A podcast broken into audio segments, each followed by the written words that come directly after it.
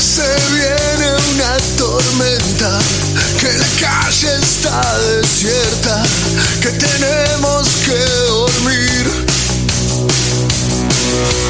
Dicen que el peligro nos acecha, pero el peligro son ellos y por eso hay que seguir. Y en un abrir y cerrar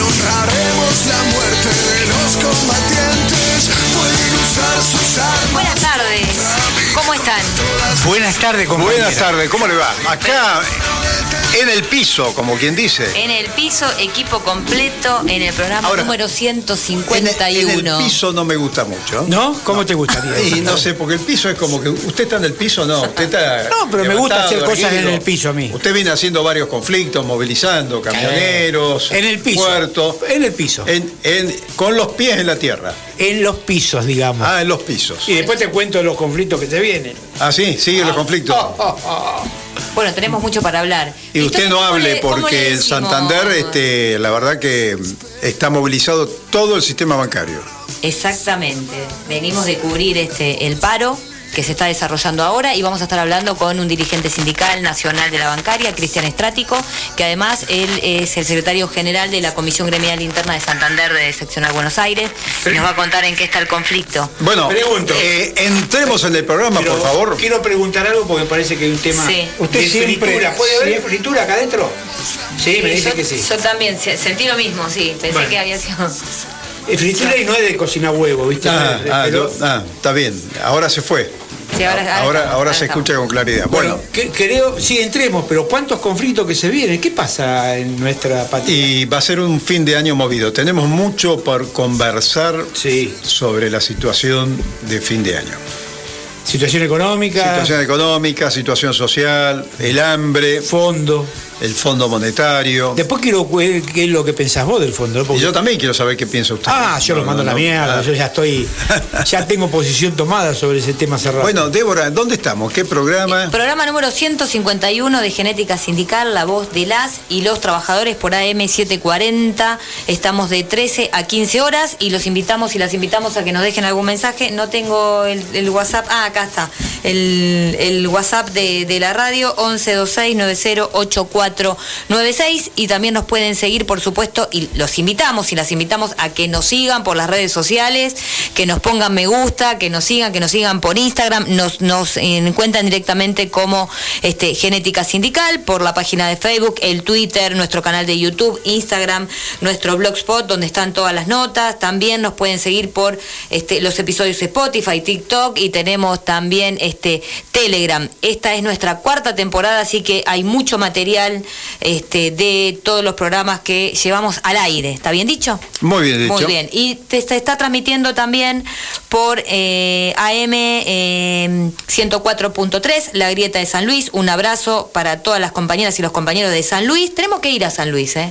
Hay que ir. Hay sí. que ir a San Luis. Viste que el viento que hubo se levantó casas, coches. Impresionante. Sí. Sí, bueno, Ba- Bariloche también tuvo Sí. en esa época una tormenta de viento como muchos años no existía. No Cada vez que yo llego a Bariloche ocurre algo. O ¿Sí? explota un volcán, o viene Claro. una tormenta de viento, o, o, una que- gran- o- o los mapuches. o los te- mapuche, por supuesto. bueno, Por su- vamos- tenemos que hablar de los Sí, mapuches. tenemos que hablar de Sí, eso, por favor. Y también les comento que el día sábado este programa se va a estar retransmitiendo por FM Riachuelo 100.9 de 15 a 17 horas. Un abrazo para los compañeros y las compañeras. Tenemos en la operación está mm, este, Cecilia. Eh, Cecilia, grande Cecilia. En la producción está Nuria Babi, está también Natalia Guglielmo desde la distancia que nos está monitoreando. Natalia. Ah, no me diga. Sí, sí. ¿Qué? Y Nico Barja también, que creo que está viniendo, ¿no? No, se eh, fue directamente a la regional porque eh, hay algunos problemitas ahí con el tema del transporte y creo que estarán por movilizarse, alguna cosa de esa. Bueno, Nico está al frente del conflicto. Está donde tiene que estar. Mm. Sí, ¿No es cierto? y la semana que Bueno, viene, si vos me permitís, Sí. la semana que viene vamos a traer en el, no al piso, sino por, el- por No, el piso no podemos decir porque. ¿No? no, no. Bueno, Acá. al- Al estudio, al estudio. Al estudio, Al está. estudio. La primera secretaria general del SUTA. Me gustó, muy bien. De- Después, después te voy a ¿de pasar dónde? nombre. Anunciala, anunciala. de- no, ¿De después, yo te voy a dar. Después te voy a dar-. Chan, chan, chan, chan. Primera secretaria Yo- general de eh, Muy bien, Sutap, ¿eh? me gustó eso, Interior, ¿eh? del interior. Yo Bueno. tengo una sospecha, pero no la voy a decir ahora. ¿No? No. Bueno, No, no, En el segundo bloque. Si Bueno, quieren, el- Ah. en el segundo bloque. Bueno, dale. En la conducción, este Fernando Vaca Narvaja, que recién este, llegado de Bariloche. De Bariloche. Este, Adolfo Barja. Recién llegado. Recién llegado también. bueno, pero de- del conflicto, del puerto, ¿de dónde? No, no, de, del de todo puerto. el lugar. Del Sí. puerto. Porque la verdad que a Adolfo hay que clonarlo más o menos. Estoy por todos lados. sí, ¿eh? sí, sí, sí. Y quien les habla, bueno, Débora Espínola. Que también viene del conflicto. También venimos del conflicto, exacto, estamos acá con la remerita y el chalequito de- del sindicato, estuvimos en el conflicto del Banco Santander, que está hoy está de paro por el cierre de, de 100 sucursales y despidos que tiene encubierto, pero vamos a estar conversando con Cristian Estrático en minutos este, nada más. También tenemos, eh, que, que es por supuesto delegado, este, es el secretario general de la Comisión Gremial Interna de- de- del Santander. También tenemos historias desobedientes. Así es. Eh, Cada vez crece más eso. Cada ¿eh? vez crece Viste, más. Cada vez más interesante viene. Recordamos que todos los episodios están subidos en nuestras redes sociales y también están en nuestro blog. el, mes de la mujer. El mes de la mujer, exacto. Qué Me gustó mucho, los escuché desde Paraguay la semana pasada. Sí. Y me ¿Ah, gustó sí? muchísimo la historia de este, la semana pasada que, que contaron la madre de la patria. Pu- Puede, Ah, ser, claro. puede ser que la Gaby hoy se cumple el día de la que secuestraron, algo así, porque estuve viendo algunas cosas de esas. No me acuerdo. La verdad que no me acuerdo. Bueno, después vamos a preguntarle a, a Mary y seguramente que al- algo, no digo para este programa, pero para el otro vamos a preparar algo. Podemos preparar. ¿Sí? Así es. Sí, por supuesto. Además, esto es, es un espacio que va a estar. Este, Prim- el- Toda la vamos a terminar el año con la mujer, si les parece. me parece perfecto. Perfecto. Me parece Y bárbaro. después vienen los machirulos.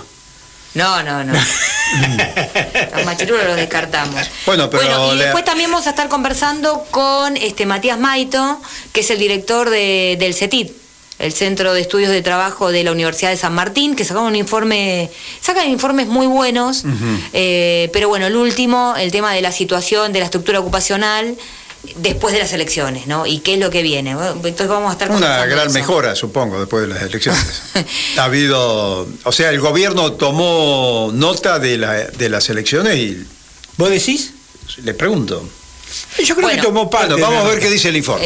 Eh. Sí, de- Bueno, tengo ahí algunos, entonces. algunos disparadores del informe, pero bueno, lo vamos a dejar para, si te parece, para, para la entrevista. Muy bien. Que a las 14 horas lo, lo vamos a, a- a entrevistar. Y después, yo sí, estuve en Paraguay. Y un saludo para las compañeras y los compañeros de la, de la FETRABAN, que es la Federación de Trabajadores eh, Bancarios de Paraguay.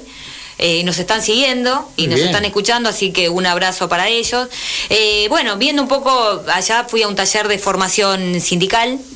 Se hizo un intercambio muy interesante, organizado por el Sindicato Internacional por UNI, que es la parte del sector este, servicios, finanzas. También nos reunimos con el presidente, con José Caballero, que es el presidente de la Caja de Jubilaciones de, los empleados de Paraguay.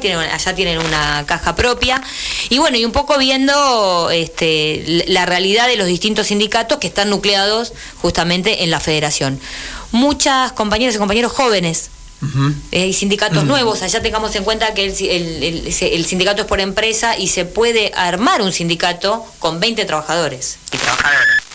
Ahí sufrido, ¿eh? Bueno, Exacto. eso, eso ya me parece que es muy flexible el armado Bueno. gremial y termina dividiendo Bueno, más, que, más que uniendo, por eso ¿no? es que ellos están unidos eh, además en una federación Bueno. y que bueno, están fortaleciéndose para, bueno, contrarrestar unas políticas antisindicales que tienen las patronales muy fuertes de desintegrar las organizaciones Claro, sindicales porque quedan y sindicatos muy chicos Exacto. frente nada menos que al capital financiero, exacto. que está absolutamente concentrado, ¿no? Por eso ellos están nucleados en, en- la federación. Y otra cosa más, bueno, eh, quiero decir para el espacio de, de- de Huella Sindical, que les recordamos a todos los oyentes y las oyentas que tenemos el espacio de Huella Sindical, que es la parte de la voz en el mundo del trabajo, que hablamos de los temas vinculados al mundo laboral, que tiene que ver con la violencia y el acoso, nada menos que en el mundo del trabajo, que nos atraviesa a todos, hombres y mujeres. Tengamos en cuenta que la violencia laboral no es solamente una violencia de género, sino que contempla la violencia de género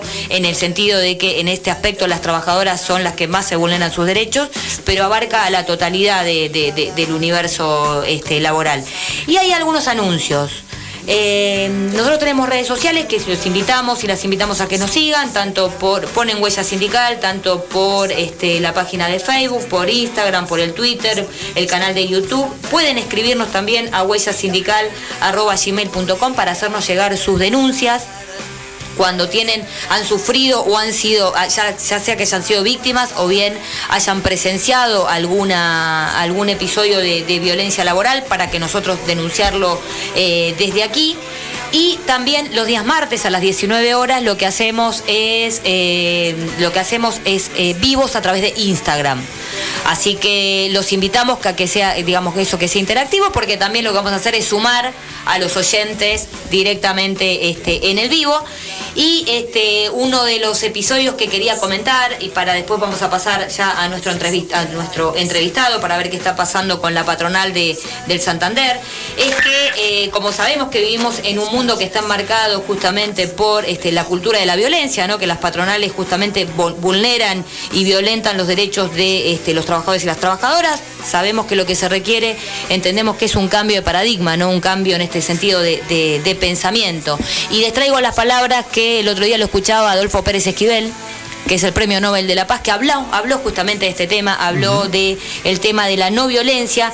Y la verdad que me pareció muy interesante porque decía que ir eh, hablar de la no violencia es de alguna forma en estos tiempos ir contra la corriente porque requiere un gran esfuerzo porque hay que hablar de cambios profundos y hay que trabajar en cada este individuo y hay que trabajar justamente en la cultura, ¿no? Y dijo algo, un concepto que me pareció muy bueno que hay que desarmar la razón armada en el sentido que tenemos el capitalismo es violento y que trabaja fuertemente en el sentido de común de la sociedad en general y particularmente de los trabajadores y las trabajadoras y hay que combatir esta cultura de, este, de la violencia. Y esto chiquito quería comentarles que eh, estuvimos presentes eh, se desarrolló eh, el juicio eh, en el cual declaró Telma Fardín contra Juan D'Artés y estuvo presente, esto fue el día martes, estuvieron este, el sindicato de actores y de actrices, bueno, hubo una conferencia de prensa en la cual le hicieron un documento este, muy extenso, está el video en nuestro blog y en nuestras, en nuestras redes, acá ella declaró en el sentido que, bueno, se manifestaron su apoyo a Telma Fardín a través de un documento, y bueno, se hizo un llamado de justicia y a la eliminación de la violencia y el acoso en el mundo del trabajo, porque recordemos que eh, Telma Fardín en diciembre del 2018, bueno, denunció públicamente este, y, penalmente a Juan D'Artés por un episodio justamente de abuso sexual que se había dado nueve años eh, atrás, cuando ella era menor de edad y fue en el marco del trabajo en el marco de estar este de ir por una gira por Nicaragua.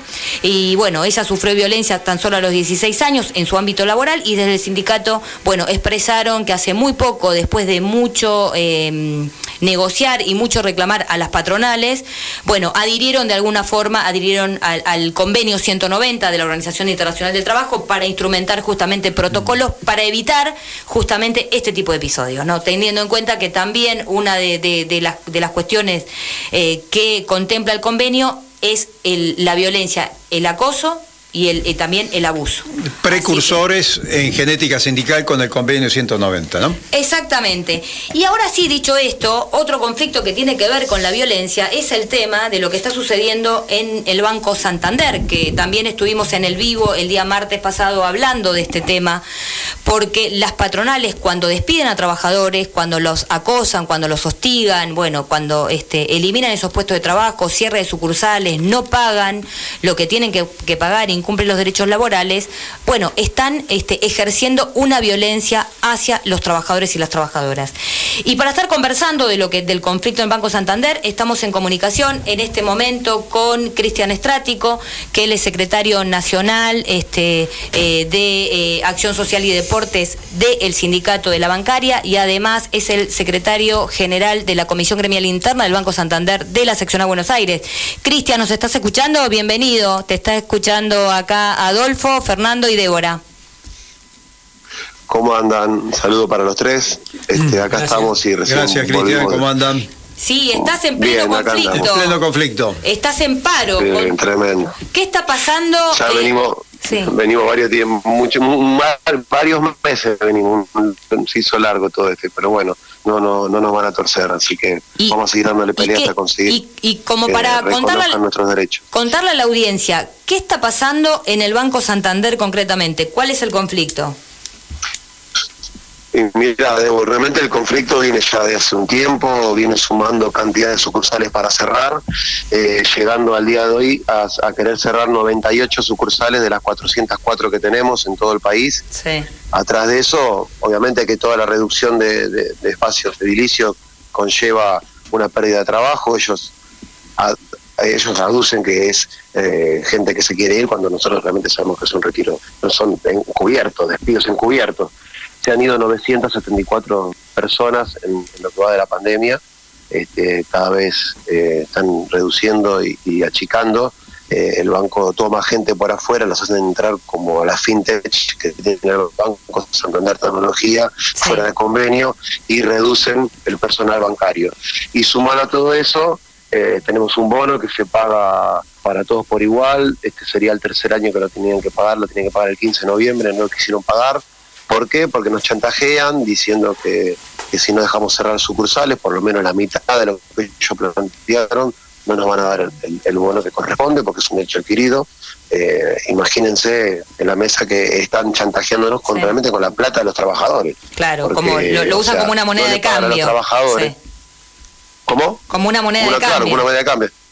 Totalmente, porque no le pagan a los trabajadores el, bono que corresponde.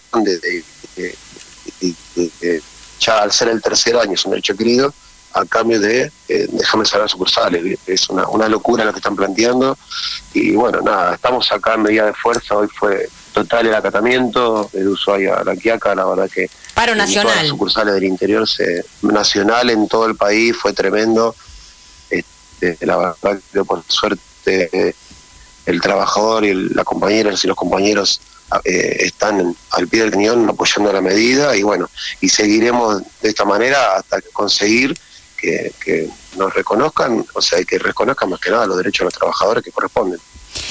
Cristian, este, esta situación de despidos y de mm, reducción, de cierre de sucursales, ¿no? casi 100 sucursales, ¿tiene que ver con el tema de incorporación, de la mala incorporación de la tecnología? ¿Tiene que ver con el tema de la pandemia? ¿La pandemia agudizó esta situación este, a partir de, este tema de la digitalización de las gestiones?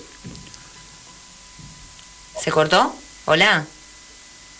¿Se cortó la comunicación? Ahí y está. Ah, eh, la verdad que, que, o sea, la pandemia, yo los escucho, hola, hola, hola, hola. Sí, Ahí. no se, Hola. no se está escuchando bien. Te vamos a volver a llamar, ¿Me Cristian.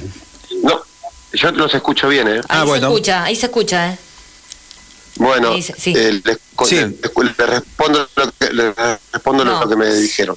Eh, realmente la pandemia, realmente que ayu- la pandemia ayudó a, a- a la patronal a poder eh, desbaratar los, los derechos de los trabajadores. Yo entiendo que realmente eh, los avances tecnológicos se tienen que dar, pero no a, a cuesta de llevarse puestos eh, laborales en el camino. O sea, realmente no se tiene que llevar a, a cuesta el trabajo de la gente.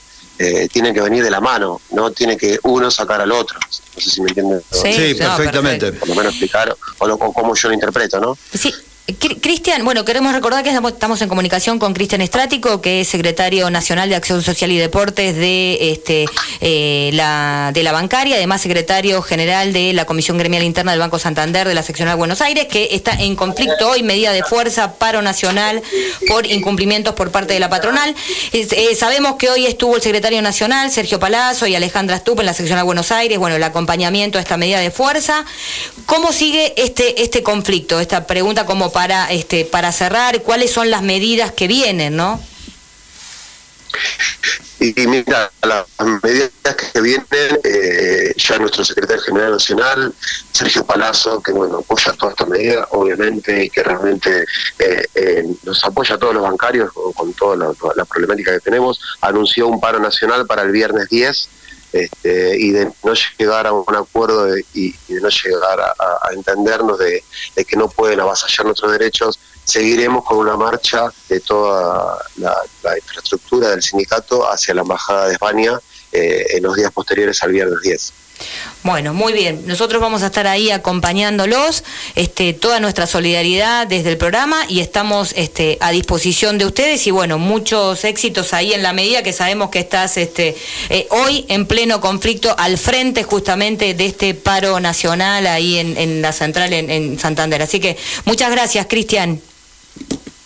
Bueno, muchas gracias, Debo, y a, los, a los compañeros tuyos y sí, seguiremos acá dándole pelea a esta patronal para que entienda que, el sindicato es fuerte y que no va a poder con nosotros. Así es. Así es. Además, el gremio bancario ya ha dado luchas de, extensas y ha demostrado su fortaleza. Así que, Cristian, un fuerte abrazo y a disposición. ¿eh? Bueno, muchas gracias a los tres. Abrazo grande. Un abrazo. Conversamos con Cristian Estrático, secretario nacional de Derechos Humanos de de Acción Social y Deportes de, la bancaria y además secretario general de la, de la Comisión Gremial Interna del Banco Santander que hoy están de paro. Así que ese es el... Bueno, está bien. Hay que seguir esa, esa pelea, ¿no? Sí, sí, vamos a seguirla de cerca y el viernes vamos a estar cubriendo ese el, el próximo paro nacional que hoy anunció Palazzo, bueno, estuvo ahí dando el apoyo y estuvo en asamblea. Usted, este tema... vos fijate que las multinacionales y, los bancos en especial fueron los grandes ganadores desde Macri hasta, fortuna, hoy. Fortuna. ¿eh? Se llama de los proyectos de la valorización financiera. hoy, que hoy siguen, siguen. Continúan. Yo, yo tengo, porque todo se une, ¿viste?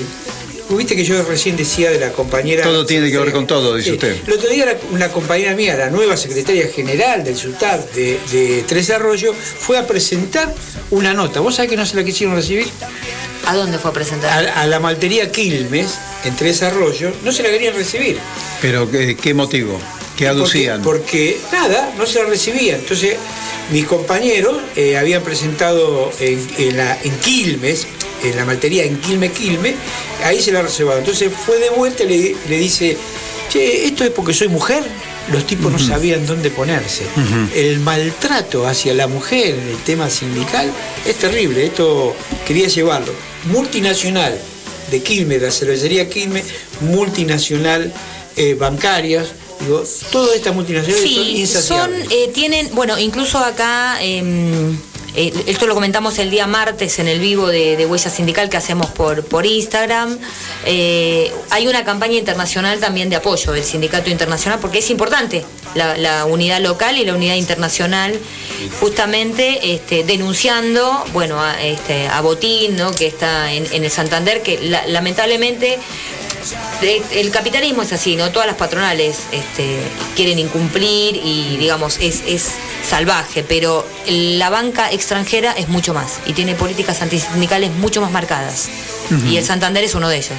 También es importante eh, ponerle rostro a los dueños del sistema financiero, ¿no? Porque cuando se habla del Santander se está hablando de una figura este, un nombre de fantasía, pero ¿quiénes son los propietarios? Porque son pocas las familias que manejan el sistema financiero en la Argentina. Bueno, acá tenemos una, Ana Botín. Bueno, está ahí está. de Santander. Ahí está, muy bien. Que acá sí, que como vos decís, se empapeló todo lados por poniéndole la foto de. de Ese fue el afiche de la bancaria, ¿no? exactamente. bueno, porque este, si no son, son este, inmunes. Impunes e, e, inmunes. Yo comparto que hay que poner la cara de estos, de estos sinvergüenza, diría ¿no? Porque si hay un sector que ha ganado fortunas en todo este proceso, incluido con la pandemia, ha sido el sector financiero, y que no tenga la capacidad económica para reconvertirse aplicando la tecnología desde el punto de vista este, técnico y de infraestructura y mantener los puestos de trabajo es el sistema financiero. El sistema financiero y las multinacionales. Quiero poner el tema de las multinacionales porque las multinacionales todas fueron ganadoras de la del gobierno anterior de la pandemia. Todas las multinacionales, no una, todas. Específicamente la que decimos la bancaria, ¿no? Pero la demás, todas ganaron fortunas. Y, la mayoría explotan a los trabajadores. Violentan los derechos laborales. Yo te voy a decir algo de Paraguay. como yo conozco Paraguay, porque tengo portuario en Paraguay, la verdad que a los compañeros que trabajan en el puerto le dan trabajo, pero tenés que ver, van con zapatilla a trabajar, o algunos descalzos a trabajar. Una multinacional portuaria que ganan fortuna, los tienen como esclavos muchos de ellos, y como el hambre eh, a los más humildes tienen y tienen que ir a trabajar, le guste o no le guste, porque si no, no hay otra salida. O salís a robar o salís a trabajar.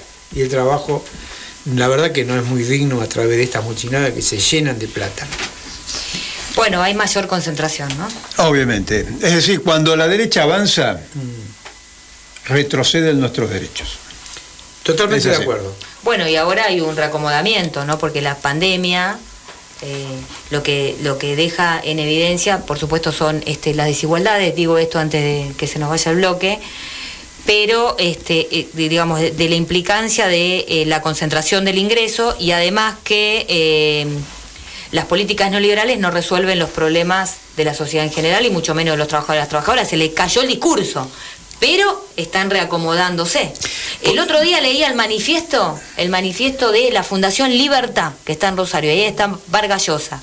Y los tipos firmaron, y ahí como vos decís, Vasco, estaban con nombre y apellido todos. Uribe, Macri, todos los de derecha. Todos los muchachos juntos. Todos los- to- exacto. ¿Y sobre qué, qué, qué, mencionaban? En contra de Venezuela, tomaban a Venezuela, Cuba y Nicaragua como dictadura. Criticaban al Grupo Puebla, que el Grupo Puebla se reunió hace unos días. Dice que según ellos el Grupo Puebla ataca a otros gobiernos de otros sesgos. Sí. Y además este, de- dicen, eh, en ese manifiesto decían que hay un resurgimiento eh, del eh, intervencionismo estatal y del populismo. Y Claro. lo que hay que hacer es combatirlo, ¿no?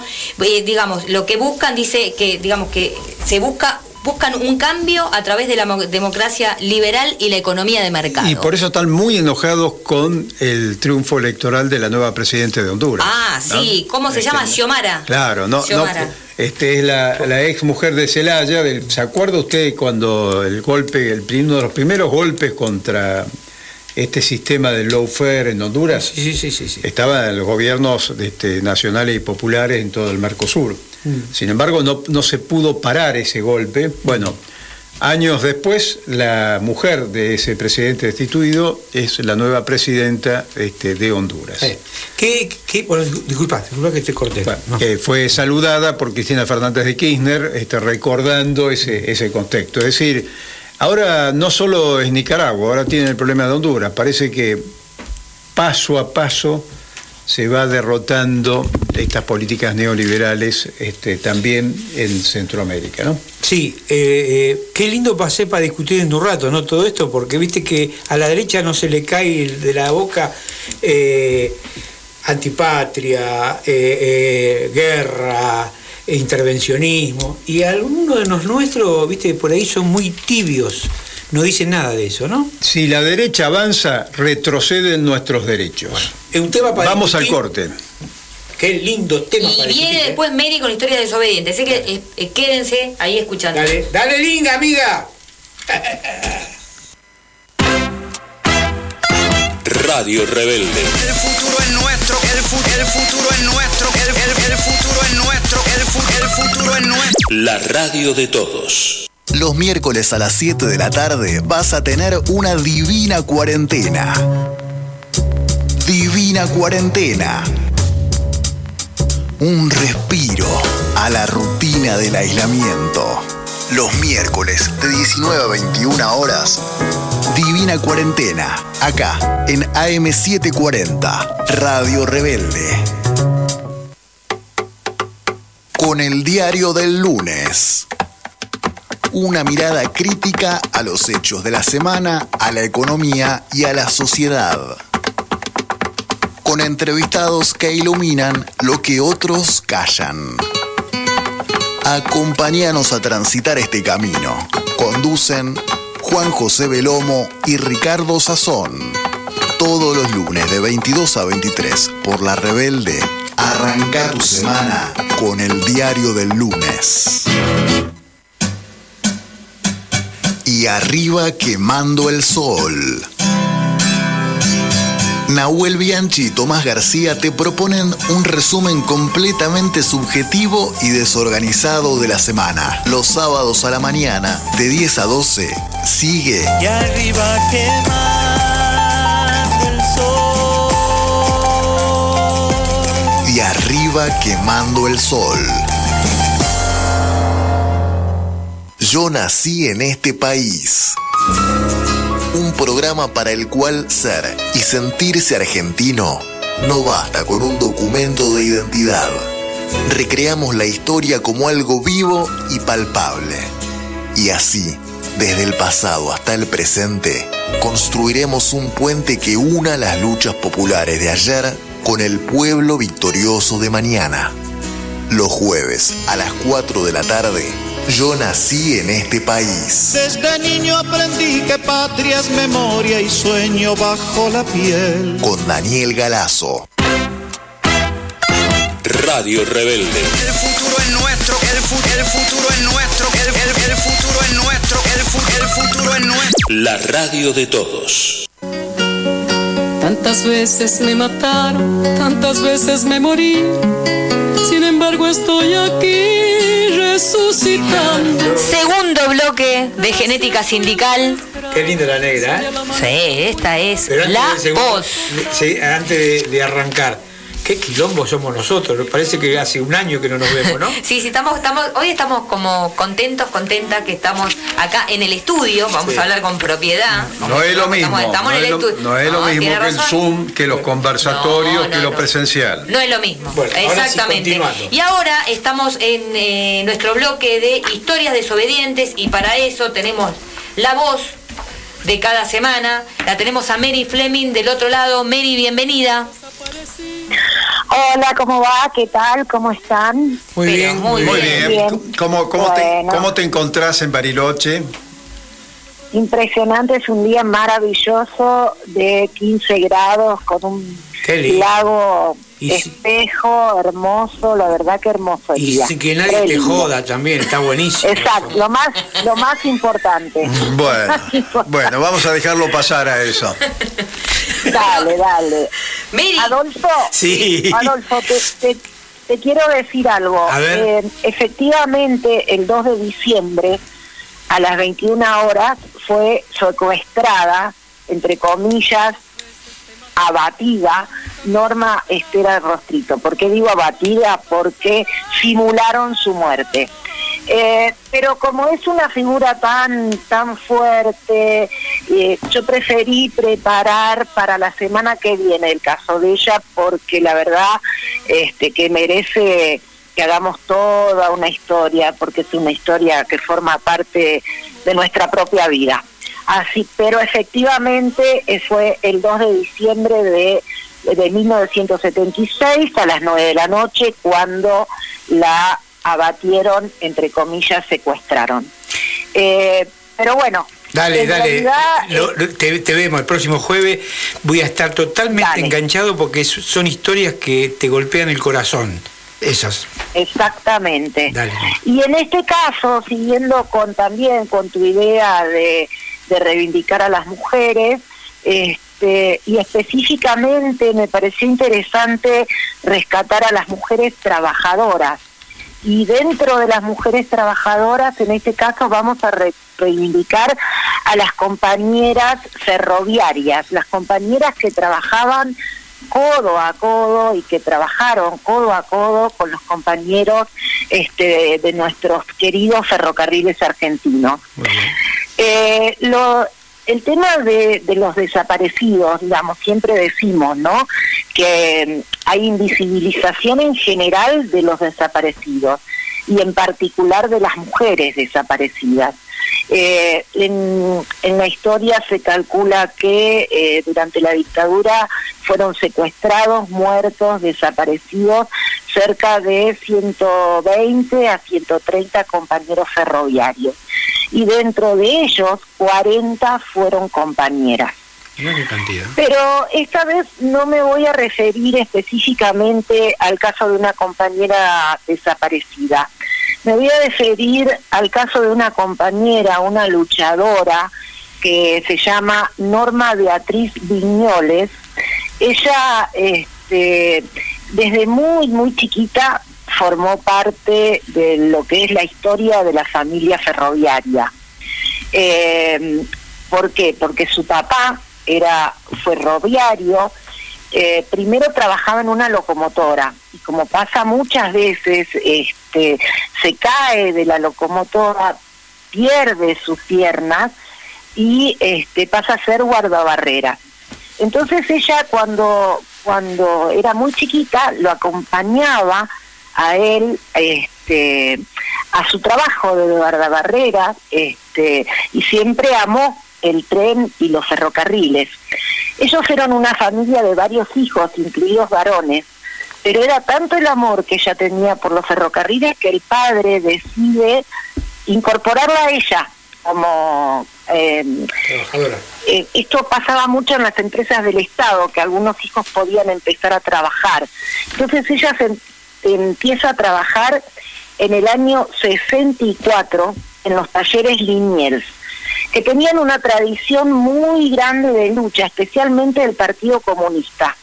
Ella se afilia al Partido Comunista y participa en eh, las asambleas. Es la primera mujer este, designada este, como delegada de la Unión Ferroviaria. Cuenta este, que la subían, era tan bajita que para poder hablar, cuando hablaba en las asambleas, este, la subían a los hombros y ella hablaba. Este, gana las elecciones este, de 1965 y ahí este, designada delegada. Ella dice lo siguiente, y lo quiero leer literalmente porque me parece que es una lección para todos nosotros. Dice así, toda la década del 60 fue muy rica en el taller.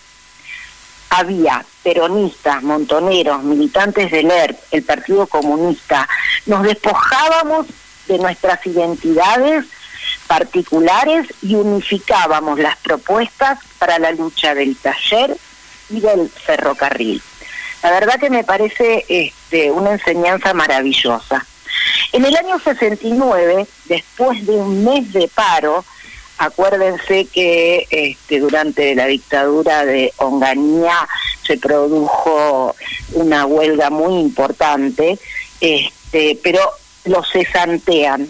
Este, recién en el año 73 son reincorporados. En realidad lo que hacen es, se presentan todos ellos, amparados en la ley de amnistía, al taller. Y según ella fue muy impresionante porque todos sus compañeros ferroviarios se unificaron, formaron una fila, comenzaron a aplaudirlos, luego se callaron, izaron la bandera y cantaron el himno nacional.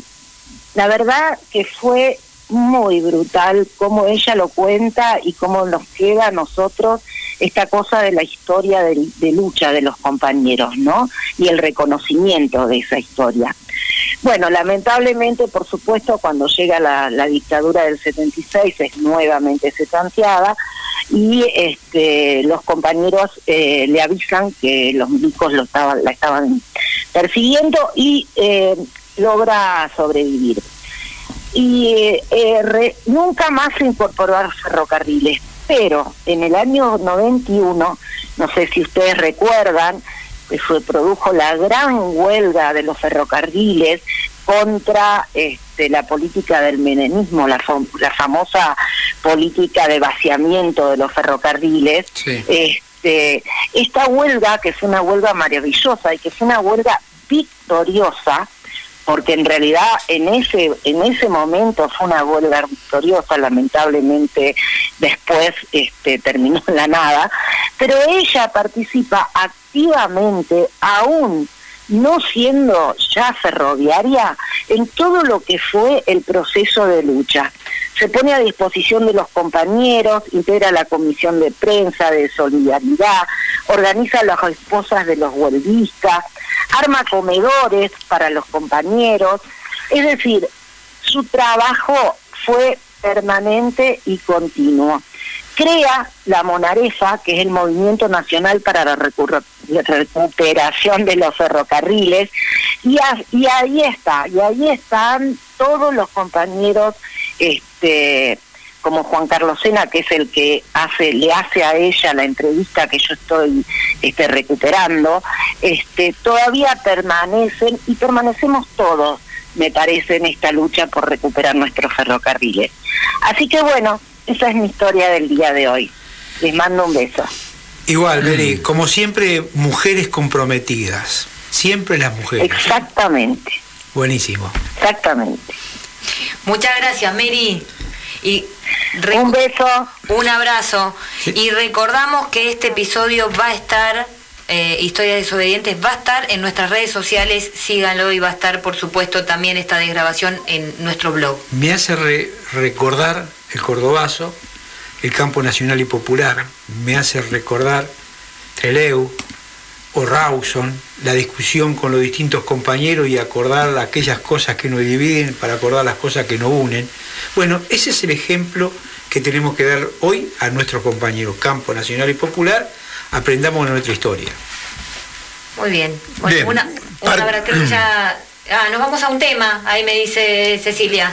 No sé qué tema, pero ahí nos van a sorprender. A ver, Gustavo Cerati. Ahí vamos.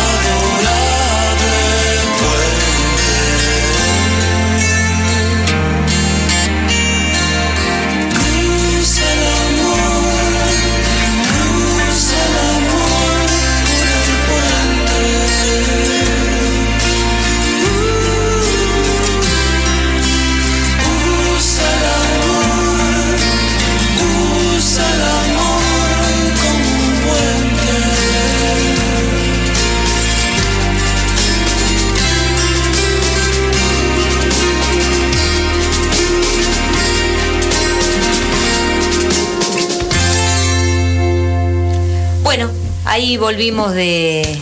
Y nos cruzamos acá. ¿Eh? Seguimos cruzándonos en la discusión política.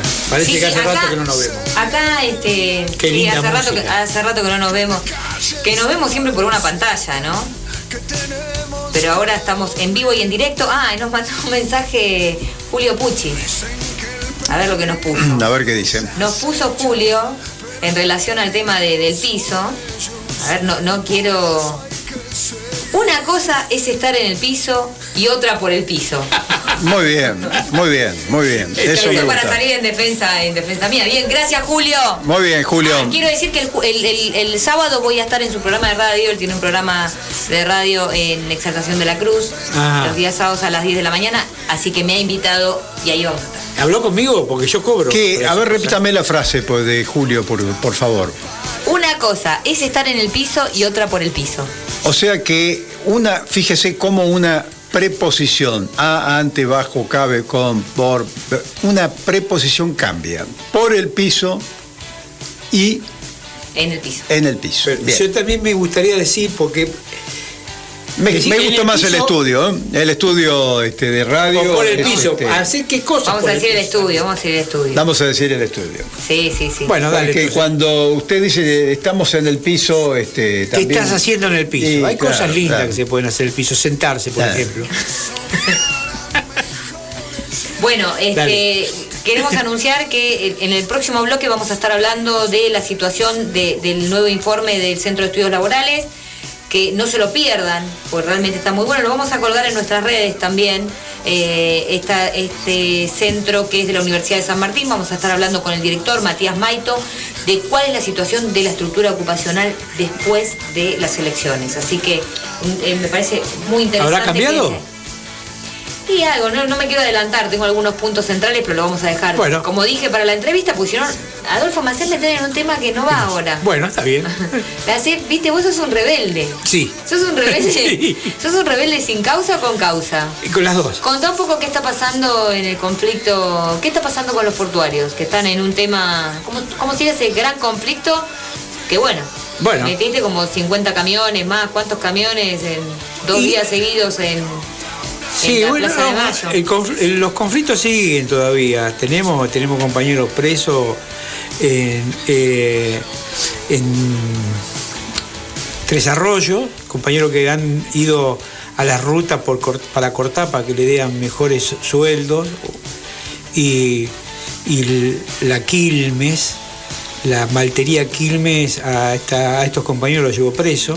Y estamos por hacer alguna, algunos movimientos importantes. Primero le mandamos las cartas, a ver lo que pasa. Si no quieren solucionar este problema, creo que se vienen grandes movilizaciones antes de fin de año y después de fin de año hay- sobre el tema. Hay como una revitalización, ¿no? De, de- de los conflictos después de, bueno, de lo que nos dejó la pandemia, de, de, de tanta inacción, si se quiere, ¿no? Porque tuvimos, tuvimos como atados de pies y manos, de alguna forma. Y yo viste que recién decía, son, las multinacionales son insaciables. Ellos ganan, cada vez quieren ganar más. Y le- los trabajadores no le importa.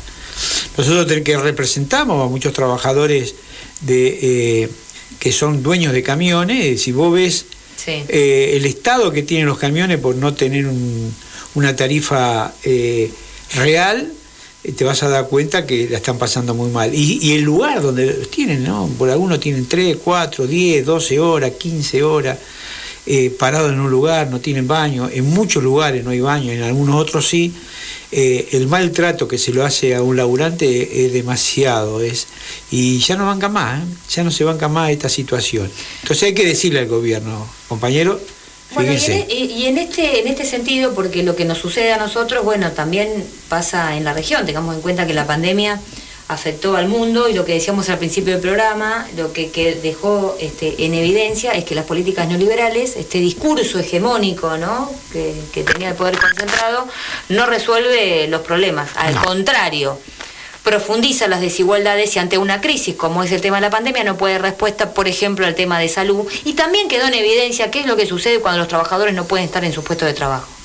Y se reunió este, el grupo eh, de Puebla el, el séptimo encuentro, se reunieron en México y sacaron un documento realmente este, muy interesante, ¿no? De cómo reconstruir y cómo generar este, un nuevo proyecto político, una nueva agenda progresista para la región que contemple justamente todo, todos estos temas y nada menos que, bueno, este, en México, ¿no? Sí, sí. que di- di- digamos no no es un tema me Menor. parece menor en ese en ese sentido entonces acá tengo algunos fragmentos que me pareció muy interesante porque en realidad tienen un compromiso eh, justamente con la región eh, un compromiso con los momentos difíciles que está atravesando tanto América Latina eh, y el Caribe. Entonces se entiende que tiene que haber este, una reconstrucción.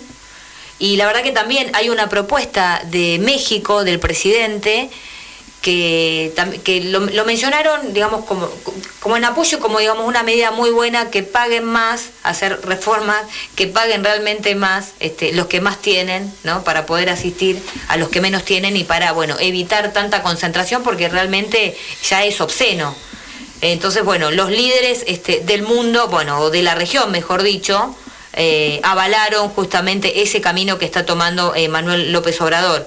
Entonces acá ellos están insistiendo en la necesidad, ¿no? El documento bien lo dice, de poner en marcha una agenda eh, progresista bueno, presentado, bueno, este, una agenda que vaya en el sentido del encuentro que habían tenido en mayo del 2020, ¿no? Como forma de enfrentar la actual crisis económica, este, que ha dejado en descubierto la vulnerabilidad de los distintos tipos, eh, de, los distintos, eh, la, la vulnerabilidad que afectan este, a la región. Eh, bueno, tal como se planteó en dicha agenda, bueno, enfatizamos en que la salida es semejante que, bueno, que obliga al fortalecimiento y la reivindicación del papel del Estado para promover estímulos fiscales y monetarios para la reconstrucción de las economías nacionales y la generación urgente de empleos. El acento puesto en el trabajo y fueron algo más. Hablaron en los derechos de la- de laborales. En no pérdida de derechos laborales para los trabajadores, que, que prime este principio de progresividad en la relación laboral. Ahora, a mí me parece muy bien lo, lo que escriben los compañeros, pero si no hay voluntad política es un tema. Y te voy a dar un caso. Bueno, acá hay voluntad política. Ah, vamos. Yo te voy a plantear lo que yo conozco mucho, y que es el puerto. Se han descubierto un montón de camiones con grano que van al Paraguay. Eso es contrabando. Ahora, es todos esos granos, que son muchísimos, muchísimos. Yo agradezco que lo hayan encontrado, porque es algo que nosotros los portuarios lo venimos planteando de hace muchísimos años. Ahora, ¿cuántos dueños de esos granos, multinacionales, dueños de grandes campos, van presos? Yo todavía no vi ninguno preso de eso.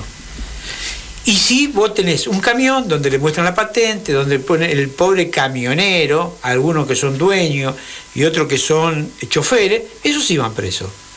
Ahora, los que se chorean, nuestra patria, no van presos. Digo, el, enunciado está muy bueno.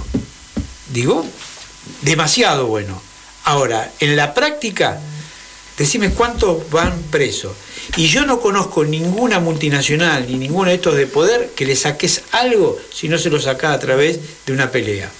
No a nadie, al contrario, ellos te sacan las cosas. Entonces, muy buenos los anunciados, pero hay que ponerse los pantalones largos, que vayan presos Bueno, pero acá hay algo que también que, que es claro, ah, eh, que hay que, el, el progresismo tiene que tener un nuevo horizonte claro y un plan de acción, Sí. ¿no? Hacia dónde, hacia dónde ir. Me parece que esa agenda hay que reconfigurarla después de la pandemia. La derecha lo hizo. Sí. Lo hace claramente. Tiene una estrategia, tiene un plan. Bueno, me parece que el progresismo se debe reacomodar, ¿no? Tiene, tiene esa oportunidad. Y tiene que además saber explicarlo. Yo hasta ahora no, Está- siento el, el banco está como, está, lo veo concentrado. Capaz que no, no interesa Estoy mucho. siguiendo, no, estaba viendo una información de la reunión de las CGT regionales, pero para meterme en el debate de ustedes, ¿Qué? eh, una cosa es el pan y otra cosa la mortadela. Este, lo que ella está planteando es eh, una agenda de eh, el Grupo Puebla, que, es- que es muy importante porque se contrapone a la agenda que tiene el neoliberalismo en su discurso. Lo que vos estás planteando, que es un hecho real, es este del dicho al hecho, hay un largo trecho. Bueno, Así es. pero veamos la cosa también el vaso medio lleno, porque si no, eh, solamente dejamos al neoliberalismo con sus usinas ideológicas, sus discursos, y te terminan imponiendo la agenda. Sí. Por ejemplo, este, en las elecciones, fíjate cómo eh, se animó esta derecha, para poner, llamarla de, un- de alguna manera, cómo avanza contra nuestros derechos, ¿no? Cuando avanza la derecha, se pierden derechos. Sí. Este, bien. Ese es un Eh, hashtag, ¿eh? acá la producción. Bueno. Un hashtag. Cuando plantea la reta eh, borrar el tema de la indemnización, de la doble indemnización, cuando plantea la reta esta ley contra la justicia laboral de la capital, que por suerte fue rechazada, este, ¿qué está haciendo? Este, está avanzando sobre tus propios derechos, pero además te imponen un discurso político que tuvo casi un 40% de los votos. Sí. Sí. Este, entonces, este debate en lo cultural es importante.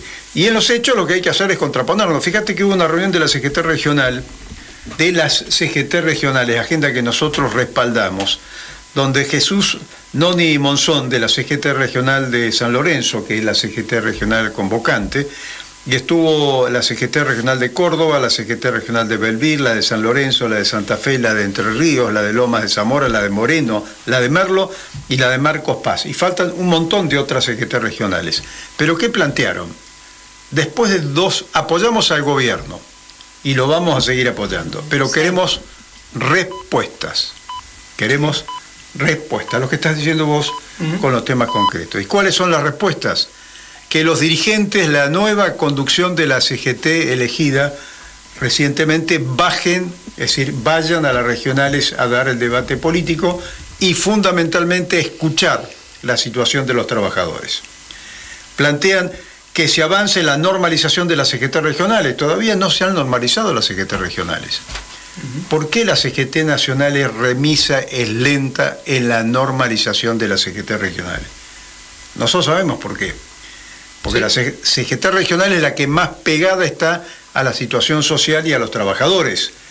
Es la CGT de Tigre con Ubaldini, es la CGT negra de Córdoba con Atilio López este, y Agustín Tosco, son la CGT de Avellaneda con este, el año 82 y la movilización de que se vayan todos, la- con el Cholo este, municipales. Es decir, las CGT regionales por, por su característica son menos burocráticas y más pegadas y escuchan y están pegadas a la situación social y concreta de nuestros trabajadores. Así es. El sector más dinámico. Bueno, la CGT Nacional le están pidiendo que avance en el proceso de normalización de las CGT regionales. Le están pidiendo otro tema este, bastante importante, el impuesto a las ganancias, nuevamente. Ahí hay un debate que hay que darlo y que todavía está pendiente. Están señalando que todavía el Ministerio, nuestro Ministerio de Trabajo, tiene una proporción de funcionarios macristas que traban los resultados y las gestiones de los trabajadores. El Ministerio de Trabajo. Actualmente. El están Ministerio de Trabajo. En el Ministerio de Trabajo. Puedo decir que el 90% de los ministerios y la empresa. Bueno, están discutiendo, están planteando y señalando. ¿Usted dice que está mal que señalen esto? No. No, no, no. Ah, usted pero- está pero reafirmando. No es, no es el Ministerio de Trabajo. Te puedo decir en el puerto, Bueno, te puedo decir en otra pero empresa. la secretaria regional está hablando específicamente sobre el Ministerio de Trabajo. Sí. Este, eh, está planteando el tema de la desocupación y está planteando cómo un caso emblemático que significó una victoria para el movimiento obrero, el tema de la Dow Chemical. Y dicen, bastó un discurso de un político, en este caso la vicepresidenta de la Nación, Cristina Fernández de Kirchner, que le señale al presidente no podemos dejar que cierre Dow Chemical para que se aglutinen las fuerzas políticas, sociales, las multisectoriales y la multinacional que había definido dinamitar esa fábrica porque se retiraba, no lo pudo hacer. Con muchos ministros nuestros que decían que había que dinamitar. Obviamente, pero sigue el hilo de esto. Son las CGT regionales que están exigiendo esto y me parece importante señalarlo. Sí, sí, estoy de acuerdo. Bien. Seguimos en el próximo bloque porque se nos fue el bloque. Vamos. Disculpa. Noticias. Política. Jorge Tayana aseguró que no es la primera vez que Mauricio Macri espía a alguien. El ministro de Defensa recordó que el expresidente incurrió en estas maniobras cuando estuvo al frente del Ejecutivo porteño. Por su parte, el diputado nacional y presidente de la Comisión de Justicia de la Cámara Baja, Rodolfo Tailade, sostuvo que la causa a los familiares de Lara San Juan es solo una parte del enorme dispositivo montado por el gobierno de Macri. Mauricio Macri fue procesado al ser considerado como autor de acciones de espionaje ilegal a los familiares de las víctimas del submarino Ara San Juan por parte del juez federal subrogante de Dolores, Martín Baba, quien instruye en ese expediente. Economía. Regresa la Feria Internacional de Turismo de Latinoamérica en Buenos Aires. Se trata de la vigésimo quinta edición del evento que se desarrollará desde el próximo sábado y hasta el martes en el predio de la Sociedad Rural de Palermo, en la ciudad de Buenos Aires. El presidente de la Cámara Argentina de Turismo, Gustavo Jani, indicó en Telam Radio que es un orgullo haber podido realizar el evento que tendrá como aditamento la vigencia del programa Previaje, que va a ser un éxito para que la gente pueda seguir comprando con buenos precios. Estamos hablando de que es la tercera feria más grande del mundo, este, con eh, su piso expositivo en un 100% vendido, más de 40 países, todas las provincias y municipios turísticos de la Argentina, todo el sector privado, así que estamos hablando de más de 1.200 este, empresas y, sector público presentes en la fecha. Sociedad. Se levantó el aislamiento sobre el crucero Hamburg. Así lo indicó el Ministerio de Salud de la Nación luego de que la prueba PCR realizada a una tripulante diera resultado negativo y no se registraran otros casos de coronavirus en el personal o pasajeros a bordo. A la persona en cuestión se le había realizado un test de antígenos el lunes 29 de noviembre que fue interpretado como falso positivo. Más información en telam.com.ar. Volvé a escuchar las entrevistas de La Rebelde en nuestro nuevo canal de YouTube. ¿Cómo? Búscanos en YouTube como Radio Rebelde AM740. Te suscribís y ayudas a que La Rebelde siga creciendo. Radio Rebelde AM740, ahora en YouTube.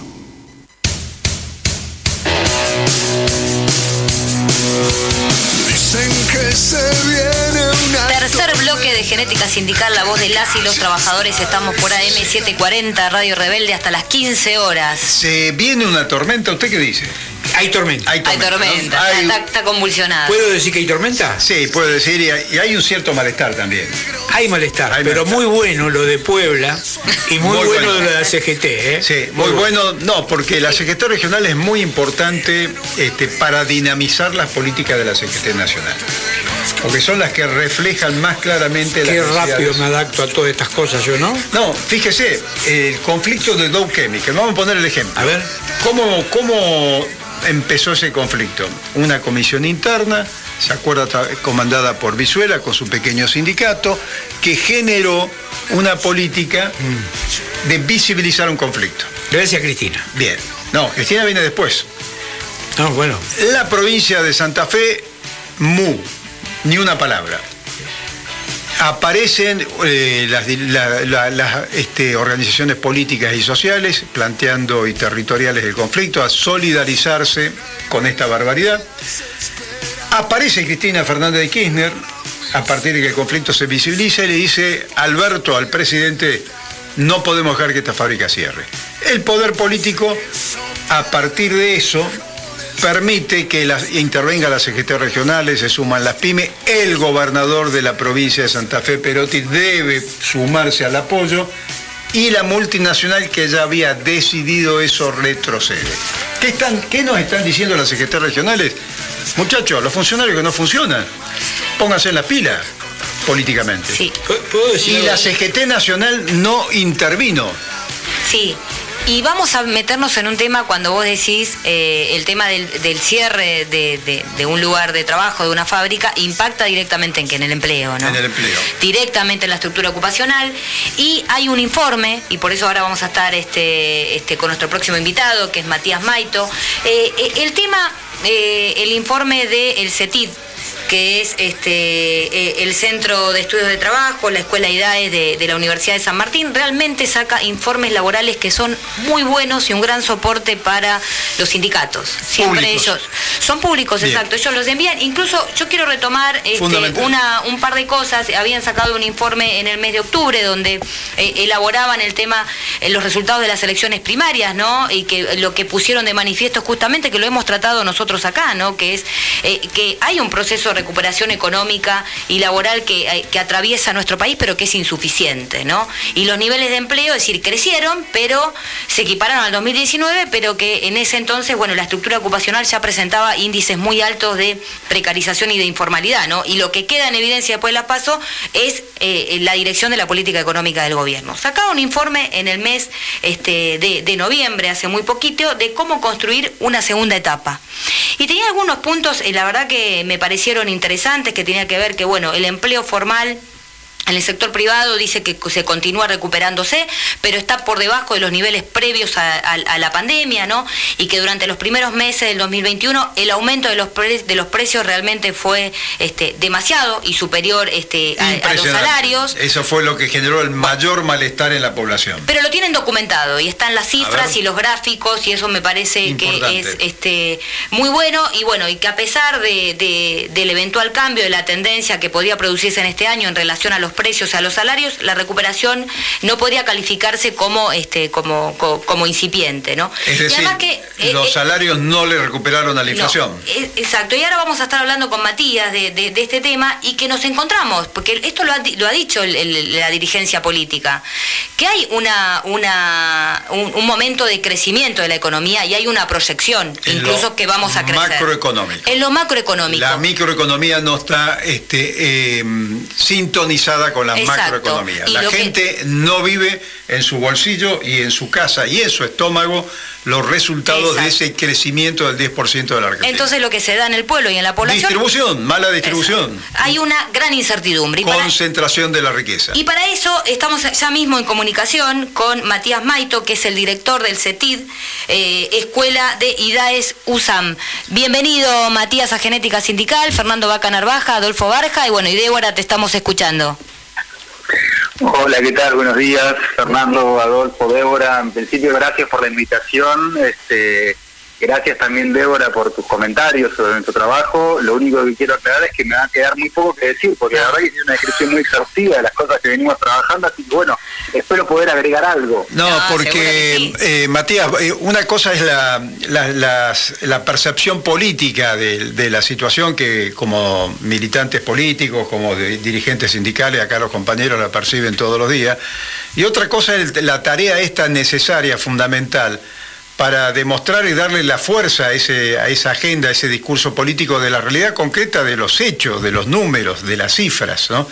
Esa es la tarea importante que ustedes están haciendo y nos parece fundamental porque esta batalla cultural que tenemos contra el neoliberalismo es muy importante. Ahora, Matías, ¿cómo está la estructura este, ocupacional después de las PASO, según en referencia a este informe tan detallado que han realizado? Bueno, está en una situación, como vos bien describías, de una recuperación insuficiente, ¿no? Porque, a ver, nosotros venimos de una, digamos, de una doble crisis, ¿no? Todos lo sabemos. En 2019 la situación económica y laboral ya era muy complicada. Digo, para decir un, un- dato tal vez ilustrativo, nosotros en 2019 una de cada dos personas tenía problema de empleo, o porque estaba desocupada o porque estaba inserta en un empleo precario o informal. Esto es antes de la pandemia. Y obviamente la pandemia profundizó ese deterioro de una manera muy muy acelerada. Digo, los, los datos de la pandemia, este, hoy los vemos con un poco de perspectiva.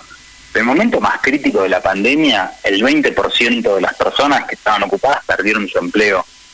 Es un dato tremendo. Una de cada cinco personas que estaba ocupada perdió su empleo en el momento más, más crítico de la pandemia. Entonces, después recuperar eso, bueno, fue un proceso que todavía estamos atravesando. Hoy en día, ¿cuál es la situación? Eh, hoy en día se recuperaron los niveles de empleo, hoy en día tenemos la misma cantidad de trabajadores que teníamos antes de la pandemia, este, pero esa recuperación es una recuperación que básicamente ha sido impulsada por el cuentapropismo, el empleo público y el empleo formal, privado, registrado, todavía le falta un poquitito. Hay 75.000 empleados privados formales menos que en el momento anterior a la pandemia. Ese es un 1%. Eso también es cierto que es el segmento... Repetime la, la cifra, Matías. 75.000 trabajadores eh, del sector privado formal que todavía no recuperaron su puesto de trabajo. Ahora, también ese es el segmento más protegido y que menos se ha visto impactado por la situación de la pandemia, ¿no? Digo, porque si uno compara lo que pasó con los informales y con los cuentapropistas de bajos ingresos, hay una masacre. Los informales, digo, uno de cada dos trabajadores informales perdieron su trabajo durante la pandemia. Los cuentapropistas, uno de cada cuatro. Los empleados formales, bajo relación de dependencia, en realidad fue solo, y esto tenemos que decir solo muy entre comillas, solo un 3%. Es poco en relación con los otros dos universos, pero también es un dato fuerte si uno lo compara con una situación ordinaria. Eh, ¿Por qué esta diferencia? Bueno, porque sobre el empleo formal impacta la prohibición de despidos, sobre el empleo formal el Estado financió el pago de salarios, digo, ahí hubo políticas públicas que lograron sostener ese empleo. Eh, pero bueno, de todas maneras se perdieron el 3% de los empleos formales, lo cual es un dato relevante y todavía no se logran recuperar. Entonces, esa es la situación en la que estamos hoy en día en relación con los niveles de empleo. Y también en el, en el informe... Em, eh, me parece, bueno, hacen un, un, anticipo, ¿no? Que dicen que, bueno, que hay consultoras que eh, anticipan que la inflación estaría por encima del 3% en octubre. Y en ese sentido, ¿cómo, cómo evalúan este, el congelamiento de precios y, y, las paritarias, ¿no? En, en, ese marco, en ese escenario. Bueno, también venimos de una situación eh, difícil porque, como bien vos comentabas, Débora, al principio, los primeros meses del año, la carrera entre precios y salarios, los salarios quedaron muy rezagados. Recordemos que digamos, hubo una pauta o una previsión de inflación del 29% a principio de año, que las paritarias empezaron a ordenarse alrededor de esa cifra. Las primeras paritarias del año se ordenaron alrededor de esa cifra, pero los precios no. Entonces, durante los primeros meses del año, los precios aumentaban 40% interanual y los salarios 30%, ¿no? Se acomodaron las paritarias a esa, a esa pauta, a esa previsión, y los precios le subieron 10, 10 puntos porcentuales más. A partir del segundo trimestre, esa, esa brecha es como que se empieza a cortar. Los precios empiezan a aumentar 50% y los salarios 45, más o menos. Y durante los últimos meses del año, los salarios le empiezan a ganar un poquitito a la inflación. Y es probable que noviembre, diciembre le hayan ganado un poquitito más. Entonces, si uno ve la foto de noviembre, diciembre, uno puede decir, bueno, la verdad que durante los últimos 12 meses del año, el crecimiento de los salarios fue un poquitito superior al crecimiento de los precios. Pero a mí me parece que es muy importante hacer dos aclaraciones. Sí. En primer lugar, es lo que los salarios le ganen estos últimos meses del año a los precios no compensa lo que perdieron durante los primeros meses del año. Entonces uno, uno de alguna manera puede eh, celebrar clarísimo, si se quiebra esa tendencia de que los salarios venían perdiendo, perdiendo, perdiendo, desde 2017 hasta 2021 perdieron 20%, un montonazo. Entonces uno puede decir, bueno, tal vez estamos en un momento en que se empieza a romper esa tendencia. Sí. Ahora, primero, en el agregado de 2020, el, perdón, de 2021, lo que recuperaste a final del año no compensa lo que perdiste al principio. Y si uno ve el panorama más general de cómo están los salarios en relación a los últimos años, bueno, de ese 20% que te cayeron desde 2017, vos estás recuperando 2% aproximadamente. Exacto. Entonces todavía seguís muy, muy abajo. Sí, bueno, queremos recordar que estamos en comunicación con Matías Maito, que es el director eh, del CETIT, eh, bueno, el Centro de Estudios de Trabajo, la Escuela IDAES, UNSAM, la Universidad de San Martín, sobre el último informe en materia de cómo está la, estructura ocupacional en este momento, el último informe de noviembre, que lo recomendamos porque realmente eh, es, este, tiene mucho detalle y también lo vamos a compartir en, nuestra, en nuestras redes sociales. Y también, bueno, que estás haciendo, hacen referencia en el informe al índice de costos de la construcción.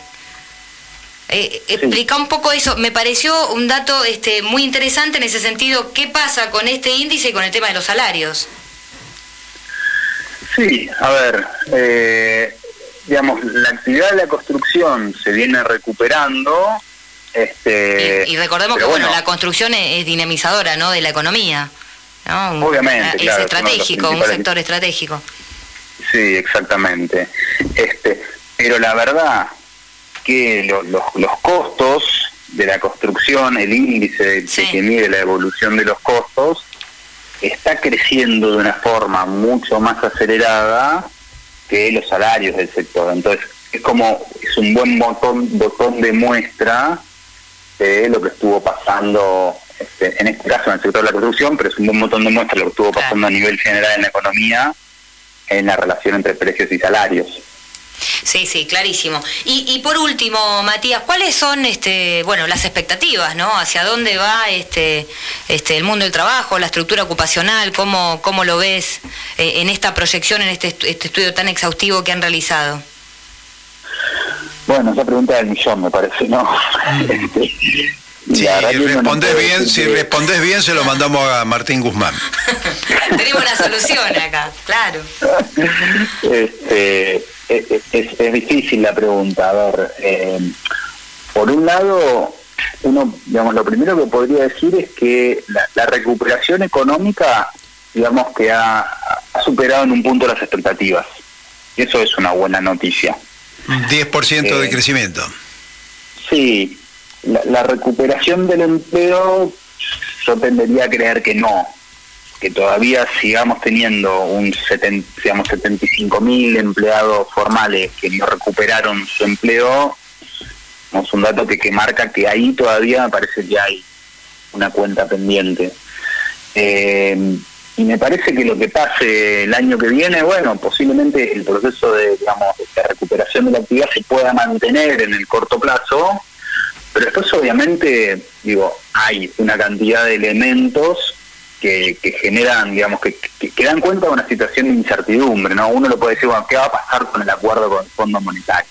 ¿no? Que es como uno, uno de los grandes ordenadores. Pero después hay muchos elementos de, la- de la macroeconomía, el nivel de inflación también ha superado las expectativas, ¿no? En- y en el mal sentido. ¿Qué va a pasar con las reservas? ¿Qué va a pasar con el tipo de cambio? Es decir, hay distintos elementos que dan cuenta de cierta incertidumbre en el escenario macroeconómico, que bueno, que hace difícil como poder tener una proyección respecto a lo que va a pasar con la economía y también con el empleo, digamos, y a medida que se vayan despejando esas incertidumbres, bueno, me parece que podremos ir teniendo mayores precisiones sobre lo que va a pasar el año que viene. Y obviamente este, ahí va a estar la política, van a estar las decisiones políticas que en un marco de muchísimos condicionamientos, este, pero bueno, pero pero pero sigue habiendo política. Por eso vamos Eh, a seguir- va a Vamos a seguir, Matías, muy de cerca y vamos a leer lo- los informes que hacen de, de- del CETID en cuanto, bueno, en materia de la cómo está la estructura ocupacional. Exactamente, van, van midiendo nuestros signos vitales este, día a día. No, Yo me quedo... Nos dan letra porque Claro. hay una fundamentación. Obvi- obviamente hay- este, hay, hay un análisis Por eso detallado. es muy importante, eh, yo quiero decir algo que, bueno, Matías me ha invitado a muchos muchos debates que hace, organizan con, con distintos sindicatos y la verdad que es muy importante que las universidades realicen este tipo, ¿no? Este, este tipo de, de- de estudios y que, bueno, que los intercambien también con, con los sindicatos porque, bueno, eh, lo entendemos Sí, que eso es estratégico, fundamental. Leíamos el informe de esta reunión de las secretarias regionales de San Lorenzo, de secretarias regionales del interior del país, y me quedo con el hashtag que voy a decir lo siguiente de lo de Matías, recuperación insuficiente. Ahí está, recuperación insuficiente, acá la producción, ¿eh? Hashtag. Es lo que de alguna manera está sintiendo la gente, ¿no? Sí. O sea, Adolfo, vos con el tema de los compañeros de gremio estás en conflicto en estos momentos por el tema de salario y estos temas. Es permanente. Es permanente. Es permanente. Bueno, Matías, te agradecemos mucho este, tu paso por Genética Sindical. Muchas gracias a ustedes por la invitación. Te vamos a seguir invitando, Matías, ¿eh? porque te de- zafaste bien la pregunta que te hizo Débora. Te, tiró, te tiró con un misil y zafaste muy bien. ¿eh? No me hagas quedar mal, no, por favor, Matías, no fue mi intención, no, al contrario. Bueno, gracias, Matías, nada, y bueno, muchas nada. gracias por, este trabajo tan importante que, que haces vos y este, los compañeros de, de- del CETID, la Escuela Ideas este, UNSAM. Gracias Bueno, a ustedes. abrazo. Un grande. Abrazo, Matías. Conversamos con Matías Maito, director del CETIT, que es el Centro de Estudios de, Trabajo de la Escuela IDAES UNSAM, la Universidad de San Martín, el último informe que lo recomendamos, el último informe de noviembre, que va a estar en nuestras redes sociales en minutos. Muy bien, Bueno. zafó bien, Matías, porque el. Sí, pero estuve muy mal con esa No, pregunta. pero una pregunta, le estás pidiendo este, una respuesta sobre la crisis económica de la Argentina, nada menos. Pero bueno, me parece que. Ay, no, estuve- no, me siento muy refleja. mal. No, no, refleja. No, eh, no, no, no, no va a querer venir más. No, sí va a venir, va a venir. Este informe está reflejando lo que nosotros estamos viendo en la situación social de nuestro pueblo en cada uno de los lugares. Que hay hambre. Que hay hambre.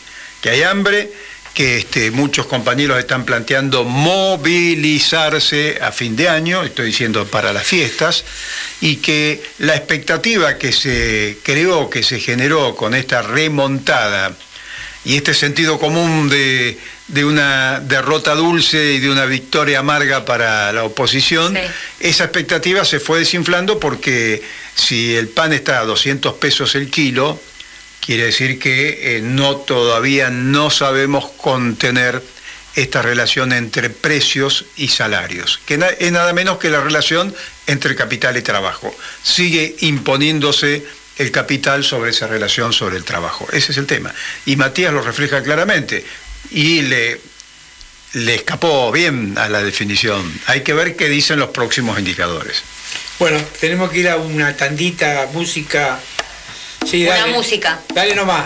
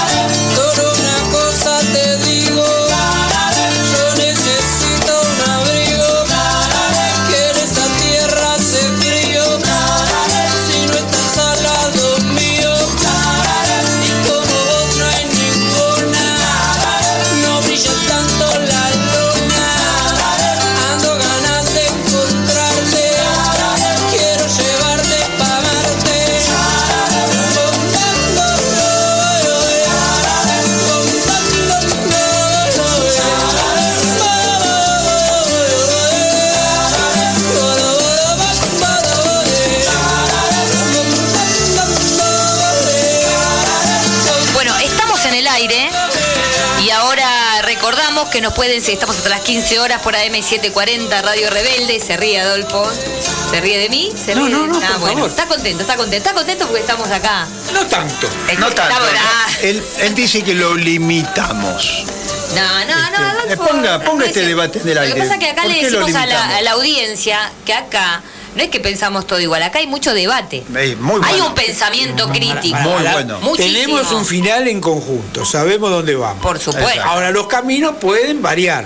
Exacto. Así es. Yo soy sindicalista, No, él no, no. Usted, usted no va por el camino, usted va por las aguas. Sí. Este, esa es la Bueno, diferencia. no, no, las dos tengo. Este, ¿eh? eh, Los, los portuarios tenemos tanto agua como tierra. Bueno, pero. Ah, mirá cómo se agrandó. Ah, porque se está expandiendo. Esto- Ahora vamos a hablar en el próximo Chacarita. bloque. Esto, esto por, por este, Nico, ¿no? Pero- Este, eh, obviamente. Bueno, hay un Eh, trasvasamiento hay- generacional. Hay un trasvasamiento Bueno. es muy importante. eso, Eh, y muy eso él tiene mucho que ver en eso. Sí, Bueno, sí. hay una a pesar proyección. de eso, a pesar de eso hay un trasvasamiento. Igual Pero me no- limitan, igual me limitan. Igual nos, limitan. nos vamos a la tanda y vamos a seguir con esto en el próximo porque estamos hasta las 15 horas. ¿De qué? ¿La tanda qué hacemos? No, nos vamos a la tanda, la tanda, es la tanda. Radio Rebelde. El futuro es nuestro, el, fu- el futuro es nuestro, el, el- el futuro es nuestro,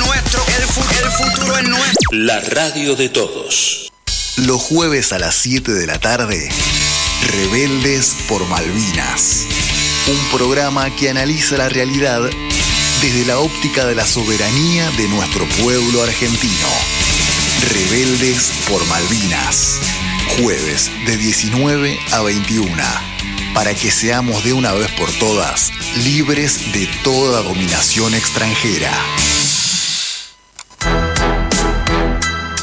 Los sábados a las 17 llegan a Radio Rebelde María Tete García Bravo, Gabriel Castillo y Mariano Dor. Che, en este programa se va a hablar de medios y redes. Sí, absolutamente. Vos sabés que sí. Ah, mira.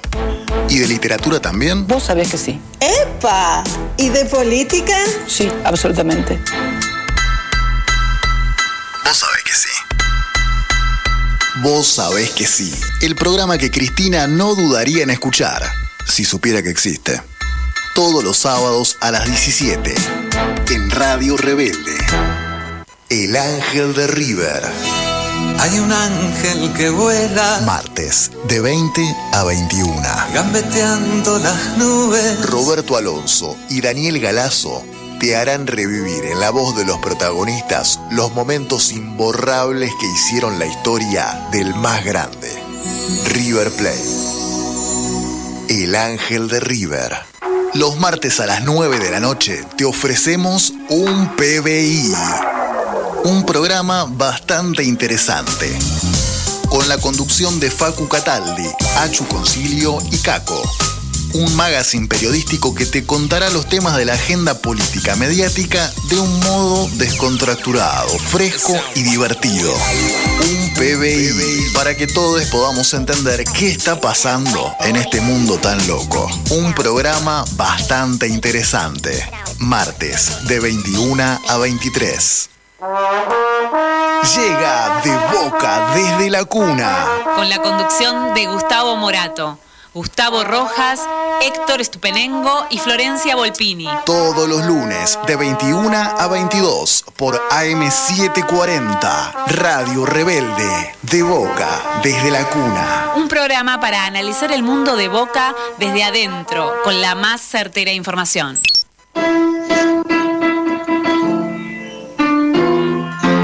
Pianos Jesús Páez e Hijos. Reparación, afinación y restauración de pianos. Más de 50 años de experiencia en el rubro. Transporte a cualquier punto del país. Consultas y presupuesto al 11 6542 7288 11 65 42 72 88 Pianos Jesús Páez e Hijos.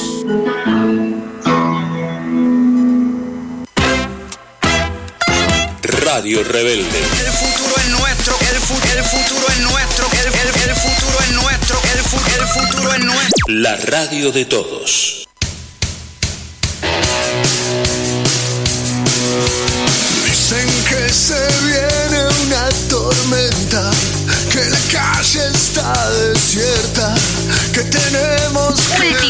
De genética sindical nuestro programa buena música, qué buena 151.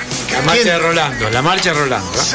La, a la Es- marcha es fuerte, ¿eh? Me gusta porque tiene power. Eh, sí, exacto. Tiene Qué mucha bárbaro, energía. que es, es un po- portuario moderno, ¿eh? Sí. Tiene Sí, claro. power, power. Pero está bien, está, bien, está mal dicho eso. No, no, no, está Porque usted se cree que soy un veterano de esos viejos. Yo soy No, un de ninguna manera. moderno. Exactamente. Moderno, muy moderno. No, Por eso hay aparte que... Adolfo tiene buenas ideas. Tiene es muy innovador. idea. Claro. Gracias, gracias. No, sí, sí. Él no lo dice eso. Y se sube, y se sube a cualquier barco, como buen portuario. Bueno. es cierto. Bueno, es flexible, tiene un que- límite, pero es flexible. Si un- no, a ver, si un Ah, portuario no se sube a un barco, estamos perdidos. Él se sube a todos los barcos. Perdón, No solo los barcos, pará, pará. también los camiones que Claro. el Barco, barco. yo estuve en la San Martiniana 20 días, Sí. que ahí nos conocemos, Adolfo. Sí, claro, De ahí, pero no, una- era- no éramos amigos en No, ese tiempo. no, no, no, porque- Eso Y- me, me y- difamaba, pero no lo podemos decir al aire. Y no. sobrevivió No, 20 días no en San lo vi, Martiniana. yo sí, Sí. pero no me daban dos mangos. Y el ¿eh? 190, el artículo Pero, 190, no, no. ningún problema. No, la mejor, una de las mejores experiencias que tuve. Mi- fíjese, Militantes. muy bien. Militante, muy bien. la verdad, que ahí Julio Urien me saco el sombrero. Una gran experiencia. Vos también. Ah, bueno. Pero vos, yo me acuerdo que nos esperabas en cada puerto. Claro, él Él estaba, estaba él- arriba del barco. Logística se llama. él iba, él iba por tierra. Escúchame. Él iba por tierra. por tierra. ¿Por qué? Porque cuando me esperaban a mí, ¿qué veían? Y para que Carne. claro, y para que Sí, viera porque arriba del barco comíamos, comíamos poco. Poco. comíamos, era, eran esas comidas. Bueno, porque la logística para las peleas es muy importante. es muy importante, sí, sí, sí. Bueno, Bueno, es fundamental. Es si fundamental. no, no podés este, accionar. Sí, pero es verdad, pero él estaba en cada puerto. Y no, no, no. Pues, ¿Subiste a San Martiniana en algún momento? obvio, claro. El primer viaje lo hago yo. Eh, sí, yo subí Ah, con él a la bien. San Martiniana, ahora este, en, en- en los astilleros, Yo estuve cuando la estaban reparando. Usted también, ahí Sí, que subió. tenemos Esa- foto. es la primera vez que subió. Bueno, pero en el agua, digo yo. No, bueno, no pida tanto. ¿Cuándo No- va a estar no eh, nuevamente la San Martiniana? y Ahora está en el la astillero. Están tratando de, de arreglarla. Está en el astillero Tandanor. Igual se viene la, la marcha al Lago Escondido, que vamos a ir, me imagino, Así ¿no? es, en Eh, febrero estaremos ahí y más ahora, ahí. más ahora con la situación que se está viviendo nuevamente con esto, con los mapuches. Vio que es citada Patricia Burlich Me parece muy bien. por la justicia Sí. por el allanamiento a territorios mapuches sin la autorización judicial. Muy bien, ¿y ¿se va a presentar? Se va a tener que presentar, No como opción. Macri, como Macri. Bueno, Macri Va- quedó procesado ahora, Macri ¿no? quedó procesado, se tiene que presentar la cara de orto de Macri cuando Ay, sí. llegó al aeropuerto después de. Chile. Usted lo vio, ¿no? Sí, sí, sí. Y dice que le dicen tiene que presentarse. Y se tiene que presentar. Está procesado. Sí, sí. Tendría que estar preso para mí, te aviso. Bueno, tendría que estar preso y sobre algo más importante que hoy los argentinos estamos dando vuelta y vuelta y vuelta, que son las condicionalidades del Fondo Monetario Internacional y el endeudamiento a todos los argentinos. Un tema demasiado importante. Un tema demasiado importante que el próximo jueves tendríamos que tratarlo con cierta profundidad. Bueno, Bueno. tarea para el hogar, así, Tarea así para el hogar y, y- y los... No es mala idea, ¿eh? agarrar los bloques y tirar el tema del debate sobre el Fondo Monetario Internacional. Hay propuestas de todo tipo. Bueno, entonces lo que podemos traer en detalle cada Desde no y pagarle, analizarlas acá. desde pagarle. Muy interesante lo del ministro de Economía en la reunión con la CGT Nacional. ¿Le parece? Y es la primera vez que va un ministro de Economía, antes de firmar un acuerdo con el Fondo Monetario Internacional, a hacer los planteos. Hay que ver cuáles fueron esos planteos. Recién ahora algunos medios infogremiales estaba hablando Que acuerdan el. que no va a, mm, de alguna manera, aceptar ese acuerdo, ninguna modificación con las leyes laborales. Eso es un dato importante.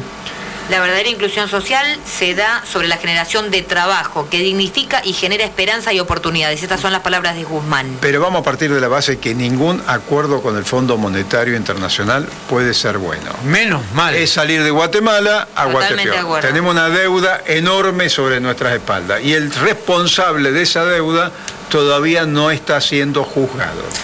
A mí me parece que creo que para la semana que viene vamos a profundizarlo porque yo quiero dar la discusión a aquellos que ocasionaron la deuda. ¿Por qué cuernos no están presos? Si no chorearon años, los hijos de tus hijos y los nietos de tus hijos van a seguir pagando esta deuda externa. Dejémonos de joder. De Rivadavia en adelante Sí. tenemos un- el gran negocio del endeudamiento de nuestro país. Bueno. Es la forma que eh, extraen los recursos de la Argentina, de un país rico que los tiene y por eso está la, la- la herramienta de la deuda, es la herramienta del coloniaje, mantener la colonia y la dependencia de la Argentina. Ese es el problema histórico de, histórico de la Argentina, el endeudamiento atado a la fuga de capitales. En el único momento que Deuda- esa sangría... eh, Son gemelos. Son gemelos. Son gemelos. Deuda y, que se- que se y fuga de capitales son ¿Vos gemelos. viste algunos dichos de Rosa? Porque el otro día estuve viendo algunas cosas que decía Rosa. Sí, bueno. Eh, Rosa, La defensa de la soberanía, este, obviamente, sí. nos sacamos, la, nos sacamos la corona española y ahora tenemos montones de coronas, dice. Así es. Lo decía Rosa. Yo por eso es tan importante ver la historia. ¿eh? La historia marca tu presente y tu futuro.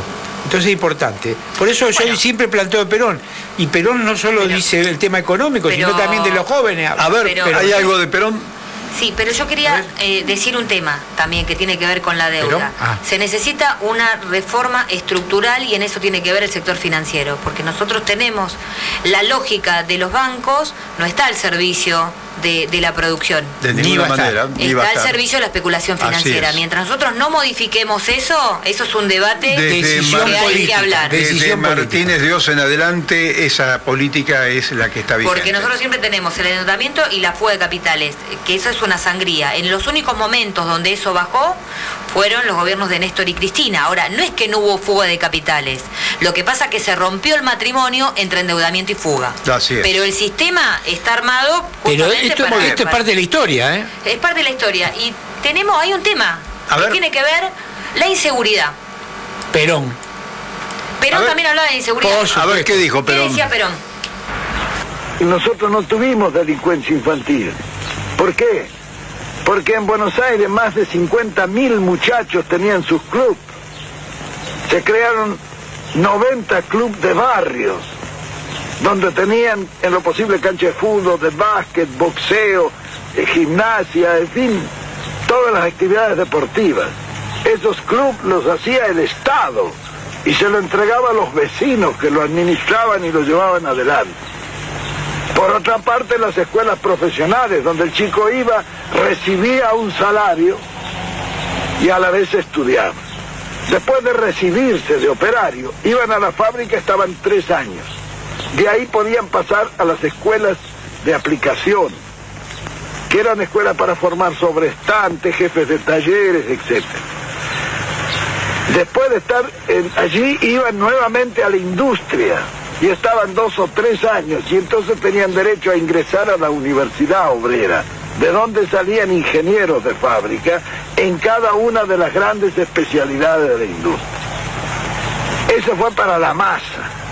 Es decir, en esto se contempló un panorama de conjunto y se hizo la conquista más grande fue que allí la universidad se llenó de hijos de obreros, donde antes estaba solamente admitido el oligarca. Porque la forma de llevar al oligarca es poner altos aranceles, entonces solamente puede ir el que los paga. Nosotros suprimimos todos los aranceles. Para la universidad no había ni derechos de exámenes ni nada, era gratis, totalmente gratis. El Estado pagaba eso. De manera que tanto el pobre como el rico podía ir. Era un crimen que estuviéramos seleccionando materia gris en círculos de 100 mil personas cuando lo podíamos seleccionar en 4 millones, que hubieran salido más abundantes. Qué bueno, ¿eh? Qué claridad, ¿no? Qué claridad. Perón, la puta que lo parió. Perón, siempre Perón ahí en el medio, ¿eh? Siempre planteando. Y, y con la juventud. Y si empezamos a hablar, que lo vamos a discutir el próximo programa, la deuda externa, Perón también lo planteaba. Así que no sé si quedó sin palabra, compañero usted. No, no, estoy esperando su, su mensaje, además de la, de la puteada. te- eh, ¿Cómo vincula usted esto con el tema de la inseguridad? Porque, Y porque- el tema, a, a- a- a raíz de qué surge? De las situaciones que estamos viviendo con Lucas, del asesinato de Lucas, Sí. de lo que estamos viviendo en, en el Bolsón y en Chubut con el asesinato de los este, chicos de los mapuches, este, de lo que pasó con Santiago Maldonado, este, tenemos del gatillo fácil, de lo que pasó y lo que denuncia el empresario Sousa de Canal 5, que usted, que C5N, ¿ustedes lo, lo escucharon? Sí. A raíz de las, de- del nuevo lenguaje de las brigadas de la policía de la ciudad de Buenos Aires. Usted sabe que hay como nueve, diez brigadas al margen de las comisarías que tiene eh, la ciudad de Buenos Aires, este, que es la policía de la reta, ¿no? Y Tipo de dictadura. este, tipo grupos opera, grupos de tareas. Ah, ahí está, grupo de tareas, Grupos de sí. tareas. Bueno, a raíz del caso del asesinato de Lucas, que ya hay casi más de seis policías este, detenidos, eh, los que ejecutaron y asesinaron a, a Lucas, que nosotros decimos el Maradona que no fue, un muchacho que iba a hacer deportes, esto que decía Perón, iba a un club a hacer deportes y terminó asesinado.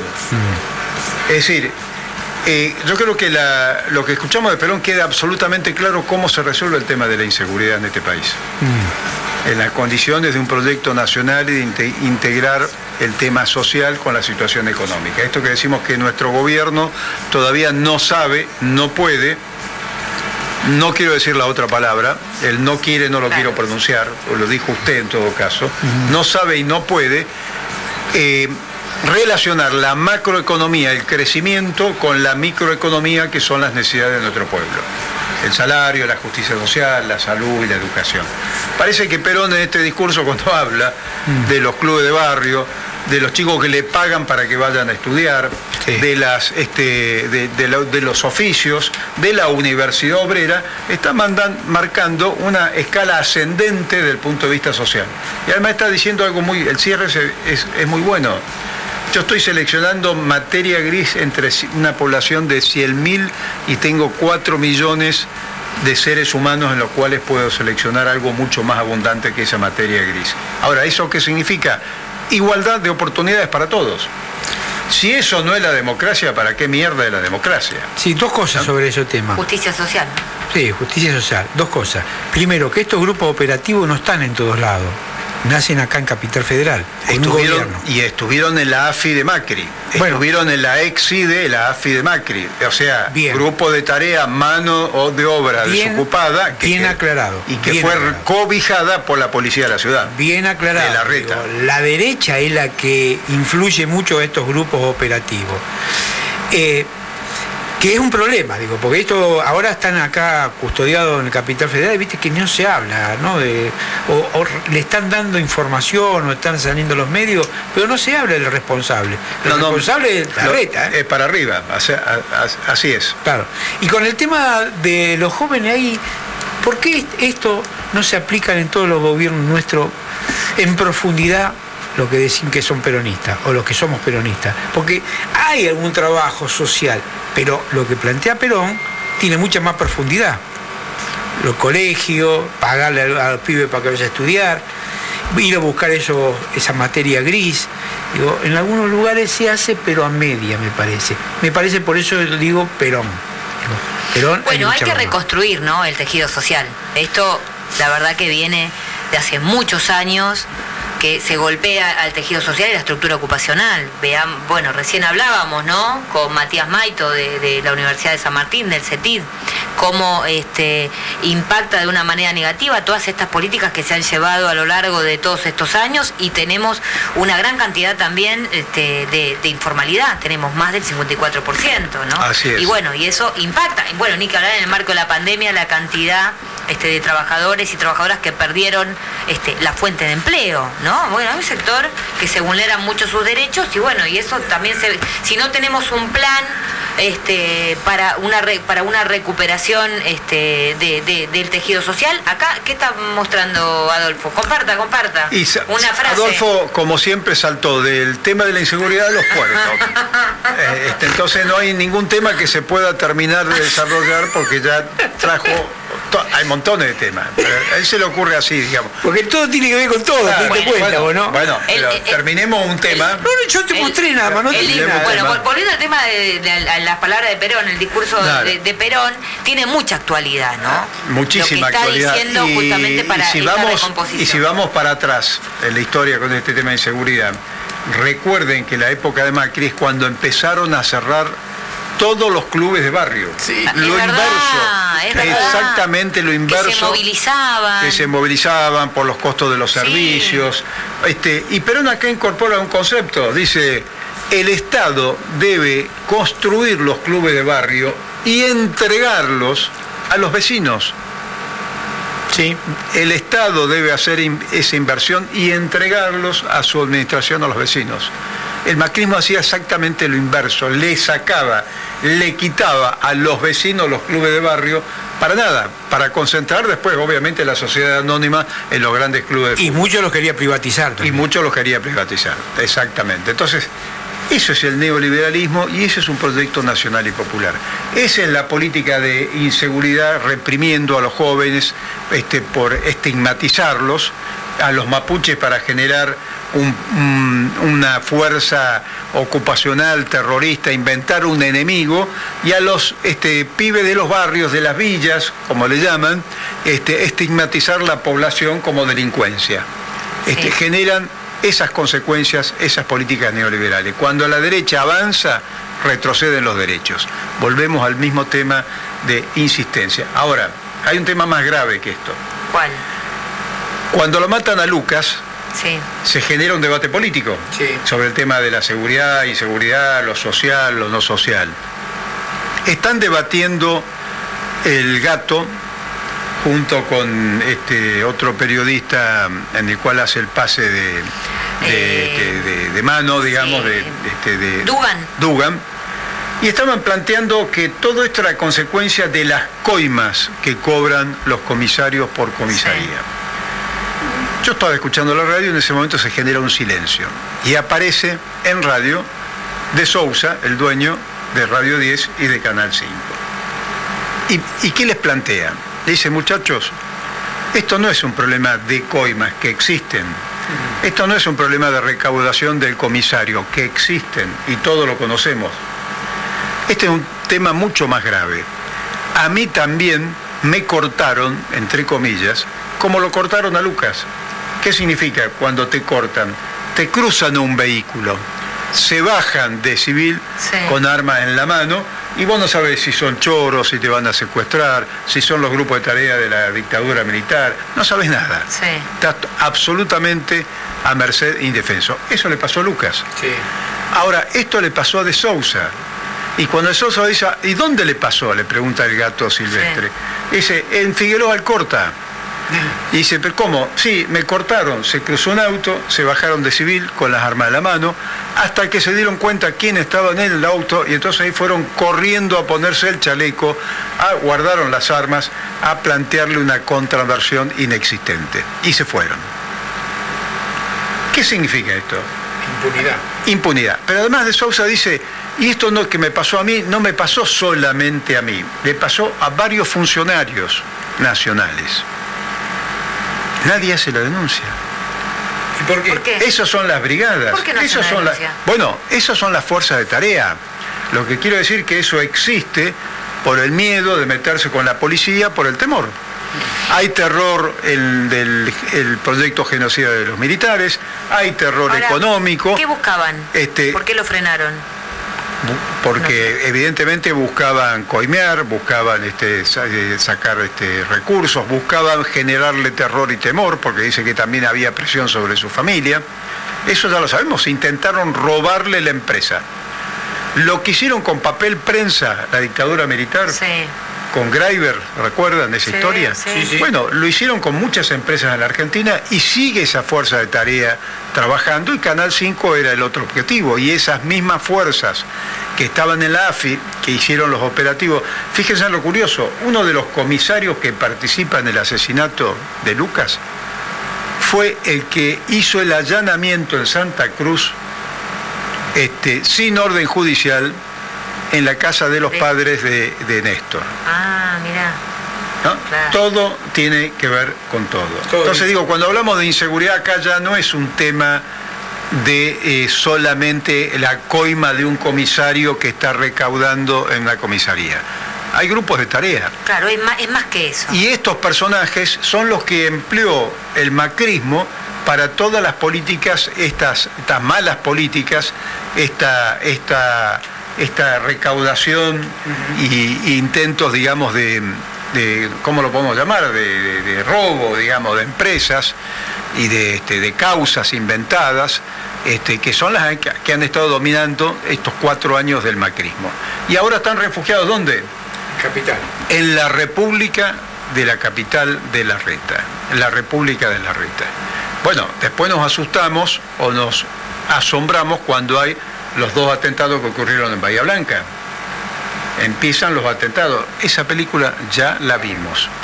Si no se la para a tiempo, ya sabemos cuáles son las consecuencias. Ahora la pregunta es, ¿cómo lo paramos? El gobierno nacional tiene que pararlo de alguna forma esto, ¿no? Porque si bien está acá en, en Capital Federal, eh, me parece que tiene algo que ver también, ¿no? En esto de frenar estos apretes.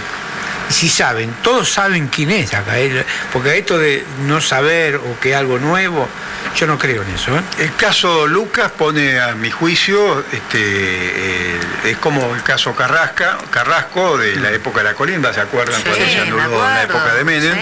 Este, está eh, quitando la máscara a toda una policía de la ciudad de Buenos Aires. Pasó acá en Capital. Pasó acá en Capital. En- en- el pobre compañero de, de donde sos vos, eh, como estuvo en la provincia, y tanto no se, habla- tanto Bueno, no se ese, habla, ¿no? ese es el poder económico de los que ocupan las tierras este, y tratan de inventar un enemigo interno que son los mapuches, este, cuando el tema de tierra de los mapuches realmente es, es- es irrisorio y es este, además no aplicar la ley que termina de rogar, de, de- de volver a, a confirmarla, de, de prorrogarla el gobierno nacional. Este, y el gobierno de Río Negro es el gobierno que más atrasado está en la aplicación de esa ley. No es casual, porque le está dando como concesión de las tierras fiscales a privados para ser explotadas. Ese es el tema del conflicto. Claro, Yo no sé si son, yo, no sé si atrasado, ¿eh? Yo no sé si más atrasado. Son estos que están vendidos a los capitales eh, internacionales, ¿no? Bueno, pero no cumple con una normativa. está No cumple con una normativa, ley hay una ley. Que no la cumple. No, no, yo sí sé que están, yo sí sé que es la provincia más atrasada, porque yo soy un ciudadano adoptivo de Río Negro, este, y sé que es la provincia que está más atrasada, más retrasada en la aplicación de la ley. Y sin embargo, es la que tiene mayor poder de fuego contra los mapuches. Sí. No es casual. No, no, claro No aplica no. la ley y asesina este, a, lo- a- a los pibes de, de los pueblos originarios. ¿Y cómo los asesina? Y, ¿Viste? y No los inventa como terroristas, además. Claro, Sí. sí. sí, sí, hay una difamación, ¿no? Y hay una... eh, no, no, no se sabe realmente qué es lo que está sucediendo con, con el conflicto, los pinta como que ellos son este, malos, ¿no? Que están en falta, y en ¿Por realidad son los víctimas de un medios, son sistema. los medios, ¿Por qué asociamos- por qué asociamos- Un Estado que es violento ¿Por qué, as- por qué asociamos estos dos asesinatos? Lo de este joven mapuche en que me entré en el bolsón y lo de Lucas acá. Sí. Porque son fuerzas parapoliciales. Eh, los que asesinan a este joven mapuche entran en un cerco, en un vehículo que es controlado por el grupo, el COER, que se llama, que vendría a ser el grupo de Fuerzas Especiales Albatros, Sí. muestran los documentos, se identifican y entran a la zona supuestamente resguardada. Y van a cazar los pibes. Sí, claro. Y matan, y hier- matan a uno y hieren gravemente al otro y vuelven a salir. Este grupo de tarea que mata a Lucas son brigadas que están reconocidas por las mismas fuerzas policiales. Claro, El accionar es el mismo. Es el accionar mismo, son grupos mismo, parapoliciales. Hay que desarmar esos Hay grupos que para-.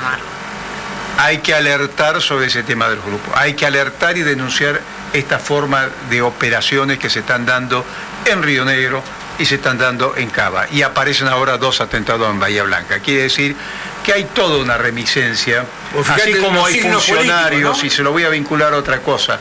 Las CGT regionales de eh, San Lorenzo con las CGT regionales de distintas provincias denunciaron que en el gobierno hay todavía miles de funcionarios macristas que se dedican a trabar las políticas de gobierno democrático. Lo mismo ocurre a nivel militar. Hay que modificar, hay que limpiar, hay que depurar las policías de la ciudad de la Cava que no aparece en la prensa y que mantienen una protección mediática enorme en los mentimedios. Y se Así nos fue el programa. Se nos fue el ¿eh? programa. Bueno, hasta la semana que viene, hasta el jueves que viene. Y el martes vamos a estar Usted- en el vivo en Huella Sindical. Síganos por el, por el Instagram, por nuestras redes sociales, Huella Sindical, Genética ¿Quién Sindical. tiene que estudiar el tema del Fondo Monetario? Él, ¿no? Todos, los Todos. tres. Los tres. Tarea, tarea, tarea colectiva. ¿Esto es un colectivo o no? No, yo tengo coche. Ah, usted tiene coche. Muy bueno, bien. un abrazo. Chao, chao. Chao, dale nomás. Noticias.